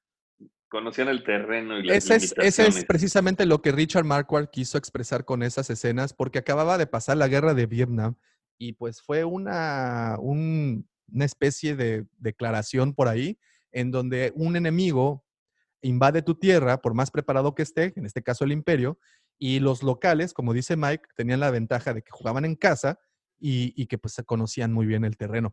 Este, y bueno, esos son los saludos. Oigan, en Vietnam no estaban tan fuertes. Compáralo a la conquista acá, pues llegaron y limpiaron, o sea, los... Bueno, digo, ahí es que era la Cuando tienes una tecnología tan más avanzada, pues Ajá. le das en la madre a quien sea. Oye, eh, Digo, ¿qué pasó que- en Vietnam? Pues sí, en Vietnam el terreno, pero las armas no eran tan distintas las de un bando y del otro. Acá eran piedras contra blasters. Sí, Sí, pero sí, en la sí. conquista eran spa, era más cuerpo a cuerpo, cara a cara. En la conquista Lucifagor eran hombres, eran hombres caballo con, inmortales contra otras personas. Exacto, pero es, mi punto es, es tecnología diferente la que tenían aquí como, la, como el comparativo de allá. Me parece más cercano el comparativo de Ewoks y imperiales a indígenas americanos con, con españoles, ¿no? O sea, el Sí. español venía a caballo con espadas, dominaba el metal y, y el paisano pues, pues tenían sus armas y sus cosas, pero no, una flecha pues no pasaba la armadura. Es solo mi opinión. Mike González, repito, por favor, no me de. Oigan, eh, pues el día de ayer retomamos un poco las encuestas de Facebook y de Twitter y se les hizo una pregunta a nuestros queridos amigos. ¿Cuál es la escena favorita en el regreso del Jedi? Entonces, estas son las respuestas. Dice Carlos García Betancourt, creo que mi escena favorita es toda la secuencia en el Palacio de Java. Recuerdo cuando por fin la tuve en video, retrocedía una y otra vez las partes para detallar cada plano con el fin de captar todo el detalle del palacio. Cabe decir que cuando por fin pude jugar Battlefront, ese nivel fue para mí una verdadera experiencia inolvidable. Saludos desde, saludos desde un venezolano radicado en Colombia. Saludos, Carlos, gracias por escribir. Saludos, Dice saludos. Eric Jiménez, cuando escapan de la muerte segura en el Sarlacc. Toda esa secuencia me fascina. Saludos desde Morelia. Gracias, Eric. Muchas gracias por el comentario. Mario Mir, cuando Luke le quita el casco y la máscara a Vader y puede ver el rostro de su padre, emocionante escena y culminé de la saga. Y culmino de la saga. Además, me Sí, gustaría la aparición de los espíritus de la fuerza de Anakin, Yoda y Obi-Wan. Preciosa esa escena para dar cierre a la trilogía original. Saludos desde Chile. Saludos, Mario. Gracias por escribir. Miguel Ángel Hernández, la escena que más me gusta es el último enfrentamiento en la segunda estrella de la muerte entre Luke y Vader, sobre todo la parte cuando Vader se quita, el- eh, se tira al vacío al emperador. Un saludo bien grande desde la ciudad de Oax- Oaxapan de León, aquí en el bello estado de Oaxaca. Saludos, Miguel. Saludos, Hermoso saludos, estado de Oaxaca. saludos. Eh, Efren Centeno, cuando Uf, Luke, unos chapulines, por piedad. Sí. Con limoncito. Me antojó. Cuando Luke Tengo despide a su papá Vader, o mejor dicho, Anakin, quemando su cuerpo y dándole luz al espíritu, y así se puede manifestar en la fuerza. Saludos desde la Ciudad de México. Gracias, Efren, saludos. Eh, señor Raúl, ¿cómo estás, Raúl? Dice, bueno, eh, pues definitivamente la lucha de Luke y Vader, especialmente por el efecto de obscuridad de la música de John Williams y adornaron con las batallas de las naves. Soy de Cancún, un abrazo. Saludos, Raúl, gracias. Pablo, Abrazos, paisano cancunense. Gracias. mi escena favorita y qué hermoso cierre para la trilogía original, eso cuando de- algo de buen humor. Saludos. Y bueno, pasa la parte de la fiesta de los Ewoks. Saludos. Dice Gutiérrez Mane, es esa en la que Leia voltea un cañón en la barcaza de Yada. Es que ahí Leia se ve bastante bien. Sí. Muy bien, se ve bien. Bernardo Pepe, sí. Definitivamente la escena Luke versus Vader es mi escena favorita por mucho. La música es increíble, la escena representa la oscuridad apoder- apoderándose de la luz para que finalmente Vader regrese a la luz. Es una escena con mucho poder. Saludos, Guampas, desde la Ciudad de México. Dice Maxi Copia, Saludos, cuando saludos. Vader mata al emperador para salvar a Luke y volver a ser Anakin, me gustó mucho también la charla de Leia y Luke antes de que se vaya a enfrentarse con Vader. Y entonces, Maxi, un saludo hasta Argentina. Ahmed Logan, cuando Vader regresa a ser Anakin Skywalker y cumple su destino. Saludos desde la Ciudad de México. Oye, Ahmed será familiar de Ahmed Best. seguro, seguro que sí. Saludos, Eduard- saludos. Eduardo Hernández, cuando Luke hace lo del servicio de cremación a, a Vader, mi papá cuando falleció, igual lo cremamos y eso me recuerda mucho a él. Le gustaba mucho Star Wars. Bonito recuerdo, Eduardo. Un saludote y un abrazo. Saludos. Ricardo Casalis, el duelo final entre Vader y Luke frente al emperador. Eh, saludo, dice, repito los diálogos de memoria. Cancún. Les- saludos, Ricardo, hasta, hasta Cancún, ¿eh? Aquí. José Luis eh, Martínez, son muchas, pero creo que Endor, Luke y Leia contra los Scouts en sus speeders. También, saludos desde Aguascalientes. Saludos hasta Aguascalientes. Cristian García Rojas, la ejecución de Luke en el Sarlacc de Tatooine. Se revela el nuevo sable de luz verde y Artu ayudando a Luke como última opción. Toda la acción y la música. del- Es- ¿Te acuerdas que platicábamos la semana pasada que cuál era el plan? Porque pobre Chewie lo iban a dejar ahí encarcelado. No había. Por eso te digo que Luke ya no era tan bueno, era un plano No. Sí, sí. Era pareciera que se los llevó porque, bueno, pues ya no me salió. Oye, eh, un, Ahora, ¿y para qué el plan si iba a llegar Luke a madrear a todos? es lo que es, lo que digo. esa es- Sí, esa es la ¿por qué no llegan todos juntos? En fin. Exacto. Oye, mira, aquí un, un- un chavo que está empezando a coleccionar, un chavo que nos ha pedido muchos consejos, este, se llama Jafet. Ah, Ah, casi no tiene nada. ¿Qué pasó, Saludos, Jafet? mi ¿Qué milagro? Dice, el Palacio de. Java y la pelea de Luke con Vader. Saludos, Davo, Lucifagor y Michalangas. Un abrazo Saludos, ya. Un abrazo, a ver qué día, abrazo. a ver qué día nos haces el honor y te unes. A ver qué, a ver qué día me regalas algo ya autografiado, pero autografiado. No, no, no, que déjame te-. Déjame te digo que Es que está, es un Funko feo. está a punto de comprarnos otras dos figuras que no tiene, ¿eh? Ah. ¿En serio? Sí, sí, sí, sí, sí. Ay, Ya. ay.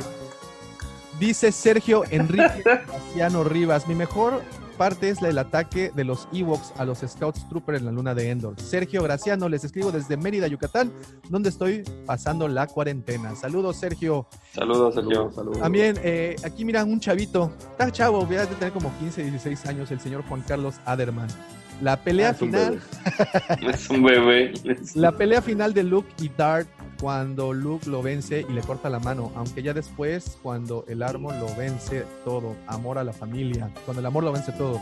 Nunca he entendido por qué si Luke podía moverse con la mente batalla arrastrando a, a Dart hacia la nave para escapar. Lo hubieran le- levitado y ya. Qué gran, qué gran comentario, es real. Es, es real. Qué ganas de Es que la, la telequinesis solo sirve para, para cuando estás en apuros. para levantar piedras. Sí, de todas maneras no sirve. La telequinesis solo sirve para levantar piedras. Y terminamos con eh, Guillermo García. Ahora, en esta edad en que razono un poco más y disfruto las películas con otra perspectiva, me encanta ver la pelea de Luke y Vader cuando Luke empieza a perder el control atacando con ira a Vader, sacando el temperamento que tenía su padre cuando era caballero Jedi. Es una escena muy buena y cuando la vi incansablemente cuando era niño, mi escena favorita es la batalla de las naves comandadas por Lando, que sostiene en Endor para destruir la estrella de la muerte. Saludos desde Tlaxcala y que la fuerza los acompañe. ¿Y Saludos. ustedes, muchachos, cuáles son sus escenas favoritas? Espérame, espérame, espérame, espérame, todavía falta, todavía me falta. Ah. Faltan los de Twitter. Me faltan los de Twitter. En Twitter me responde Mike González, ahí está Mike. La plática entre Obi-Wan y Luke en Dagobah, si bien algunas eh, cosas no cuadran del todo, si lo ves desde el cierto punto de vista, todo tiene sentido. Eh, dice viendo el en vivo desde la chamba en el aeropuerto de la Ciudad de México. Vientos, Mike. Bien, Bien, bien, bien. Dice- No le digas a tu supervisor. Bien. Diego Lón, desde el Estado de México los escucho. Creo que mi escena favorita es cuando Vader se entera que Luke tiene una hermana y Luke se deja ir en su contra. Dice el señor eh, Víctor. Víctor dice, sin duda la danza de Ula la Twi'lek. Sus movimientos tomaron Ulala, tú Ya. gobierna. Gobierna. en el canoa, sí, cierto. Baila así. Luis Guillermo, un saludo, saludotes, Doc. Eh, Return of the Jedi es mi favorita de todas. Mi escena favorita es la batalla de las barcas en Sarlacc. Saludos desde Zacatecas. Espero que ahora sí sigan la escaleta. Ah, Eh, Pues ahí más o menos. ahí más o menos ahí ahí la lo llevamos. traes. También desde Puebla, mi escena favorita es la del Gran Pozo de Cancún. Endereza con increíble música de. en- aderezada, perdón, con la increíble música de John Williams. Muy bien.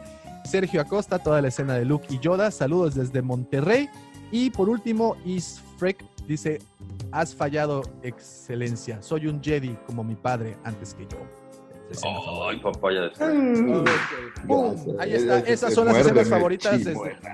Ahora sí, y para, y para concluir, sus escenas favoritas. A ver, voy rápidamente. A mí Dale, lo- dale. la escena que más me gusta, y nadie lo mencionó, es toda la secuencia del Rancor. Oh, es cierto. Es Visualmente es un logro, man. O sea, y ves las figuras del Rancor que no mide. Bueno, pues son casi iguales que las que venden ahorita, que son chiquitas.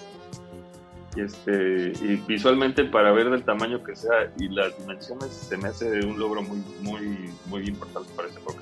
Todo lo que tuvieron que hacer para, perdón, para animar ese rancor. Eh, Sí, sí, sí. O sea, primero que querían que fuera como Godzilla, que fuera Ándale. alguien que usara una botarga, vieron que no jaló y posteriormente hicieron lo de los títeres. ¿sí? Muy Lo de bonito. los títeres. Muy, muy bonito. Y hicieron la pura manita, ¿no? La pura manita para una Ajá. escena así que se viera la manita. Sí, Y sí, así también lo hicieron para King Kong, ¿no? En una, en una película de King Kong también, la pura manita. Nada más se ve la mano. Agarrar a esta Lang. Uh, Así ¿Y es. tú, Davomático, cuál es tu favorita? por mucho toda la escena del Palacio de Java. Te digo, para mí esa es la esencia de Star Wars. Por, pero así, sin lugar a duda. Toda, pero cuando entra, cuando entra, bueno, cuando entran los droides al palacio, que está la musiquita esa como muy, muy mellow y le están abanicando al gran sultán, esa, esa escena, ese momento es para mí Star Wars. Sí, está bueno. You bring Sora de Wookiee Aminawanga. Aminawanga. to Indira Wanga. Muy bien. A mí mi escena favorita, y es la escena que más he jugado en toda mi vida, porque jugaba todo el tiempo eso, es Arma. todo el tiempo El jugaba al pozo. Es más, específicamente al pozo de Sarlacc me gustaba muchísimo el, el concepto en general. Entonces, Sarlacc a mí La barcaza, Sarlacc, las otras barcazas, esta parte de Lando cayendo y lo ayudan, el sable de Luke que sale por primera vez y obviamente Boba Fett haciendo algo, no mucho, pero No algo. mucho, pero lo- no, no.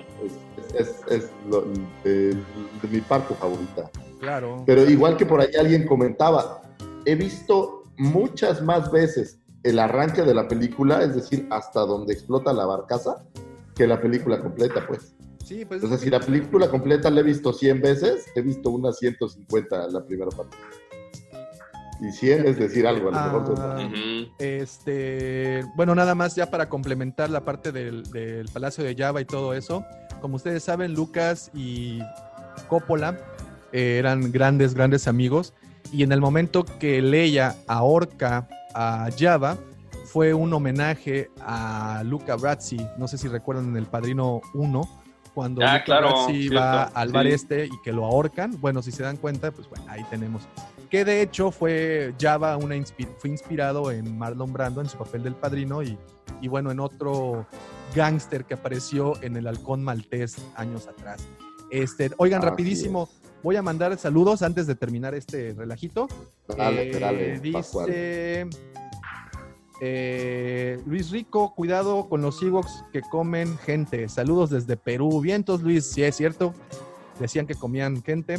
Mike González, además esos Ewoks se piensa que eran carnívoros, ¿no? ¿O dónde quedaron esos troopers? Se los echaron, sí se los, se los merendaron. Por eso los cascos estaban colgados para tocarlos, porque ya se habían comido el interior. Oye, y que por cierto esa canción fue la que hizo el hijo de John Williams, ¿no?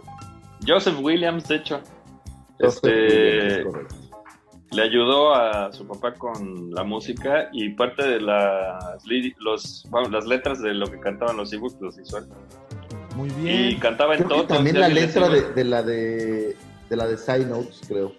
Sí, Ajá. sí, sí, también. Sí, sí, sí, sí. Y También era es parte correcto. de la de una de mis bandas favoritas, Toto.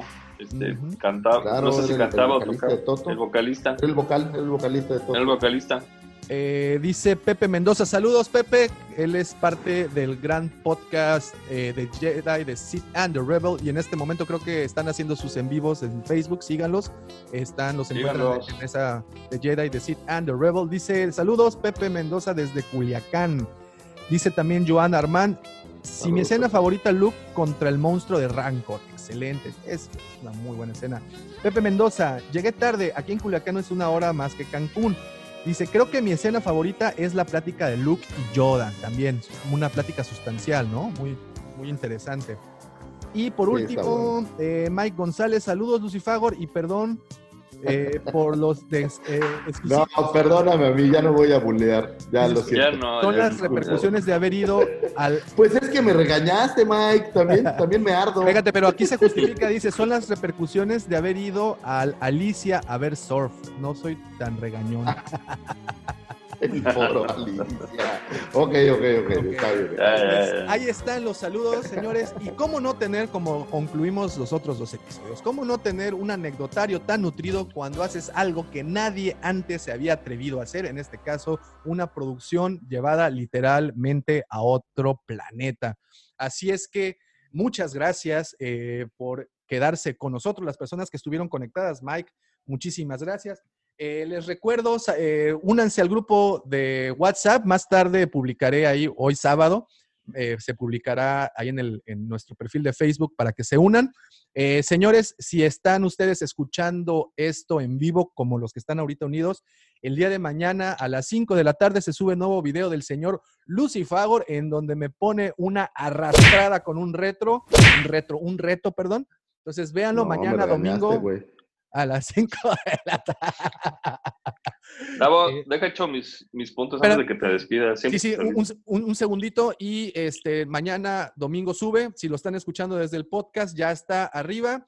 Quédense pendientes del canal de YouTube. También estamos lanzando los nuevos videos desde el changarro. Y antes de despedirnos, el señor Michalangas con sus cinco puntos. Aquí están los cinco puntos de episodio 6 y si te quedaste hasta ahorita, este es el número uno. Si tus droides son groseros, se pasaron de lanza, te desobedecen constantemente, tortúralos con acero al rojo vivo, aunque no sientan nada. Número 2. Si ya conseguiste al contrabandista que andaba buscando y aparte te, lo dan listo para adorno de pared, échale ganitas, que se vea como santo de parada de camión, no nada más recárgalo. Número 3. Este es muy especial, muy especial. Queremos mandar un beso y un abrazo a Ula, donde sea que esté. El Palacio de Java no es el mismo. Número 4. La próxima vez que te quieras rebelar contra el poder, encárgale la chamba a los espías votan. Eso sí sacan la chamba, aunque siempre se mueran todos. Y número 5. ¿Celebraste el final de la batalla de Endor? ¿Te has preguntado de dónde habrán sacado tanta carne asada? Igual comiste Stormtrooper.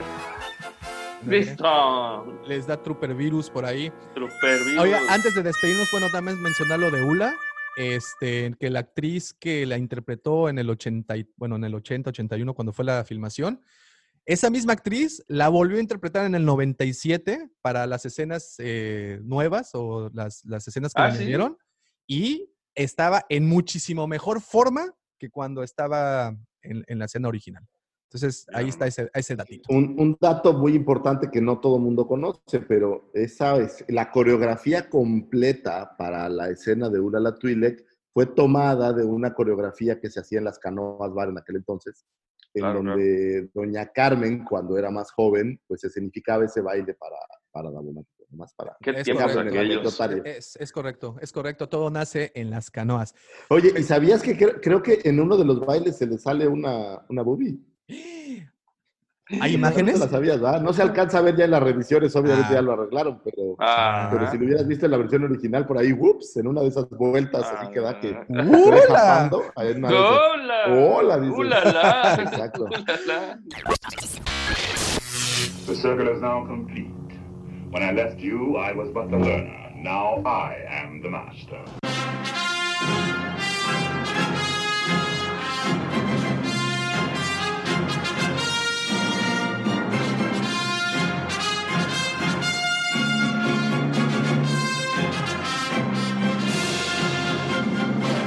Pues bueno, jóvenes, les agradezco muchísimo a todos los que estuvieron conectados. Gracias por estar con nosotros desde temprano. A todos los que le pusieron play o descargaron este episodio. Muchísimas gracias. Recuerden. ¡Hey! Ahí está, no podía irse, no podía irse. No podía Les- irse. no Les podía recuerdo, irse. si nos están escuchando desde Evox o desde Apple Podcast, por favor, déjenos un comentario. Son muy, muy necesarios. Los apreciamos muchísimo. Y si lo van a dejar, que sean buenos. Este, si no, no lo dejen. Ah, no es cierto. Por favor, Si son, si son malos, no los pongan. No los pongan. Les agradezco muchísimos, pero, pero antes no puedo dejarle de agradecer a mis queridos amigos, por supuesto, sus amigos, esos señores que engalanan este friki changarro galáctico todas las semanas, al que iluminará sus noches con su sable rojo carmesí, el señor arroba michalangas 4. Gracias, Davo. Acá andamos. Gracias por escucharnos. Y por supuesto, aquel señor que cono- lo conocen como el niño bien de Moss Eisley, el Brandon Walsh del metal. Así es, señoritas, el Luis Miguel. ¿De dónde era Luis Miguel? Ah, el Luis Miguel de la corte de Java. El segundo sol de. Tatooine. El último trago a- fresco en el desierto de Pasana. Y cuentan que con su mirada inició la chispa de la rebelión en sus corazones. Él es arroba Lucifagor. Muchísimas gracias a todos que nos escuchan por pararse temprano y escucharnos. Gracias a los otros compañeros podcasteros por traer cosas maravillosas a este mundo. Gracias, mamá, te amo, esposa, te amo. Gracias a todos, a mis hijos, a todo el mundo. Y sin duda alguna, este programa no podría existir, no sería posible, no habría forma sin el señor productor, la mente siniestra, el ya popularizado, siempre invitado, nunca igualado. Cid del amor, mandaloriano del corazón, Justin Bieber de la 139 Chayanne de la Riviera Maya, conocido ahora en Tinder como el señor No Culpes a la noche, amigo personal de Carlos, el imitador yucateco de Dulce, y sin duda alguna nuestro queridísimo y siempre adorado Tosken Rider de Playa Manitas. El señor arroba Davomático. Gracias por existir, Davomático. Jóvenes, muchísimas gracias, señor Lucifagor. Disfrute sus Gracias, gracias vacaciones. que me acogió en sus pasillos el día de hoy. Así es, saludos a todos los chavos de la producción de nuestra locación por allá. Mike, un Saludos. abrazo a Mini Mike, muchas felicidades. Abrazos a todos. Saludos, gracias. Feliz cumpleaños, Mini Mike. Y que la fuerza Los- nos acompañe, acompañe. señores. Gracias. Hasta luego. Adiós, Cuídense. muchachos. Bye, bye, bye. Bye bye.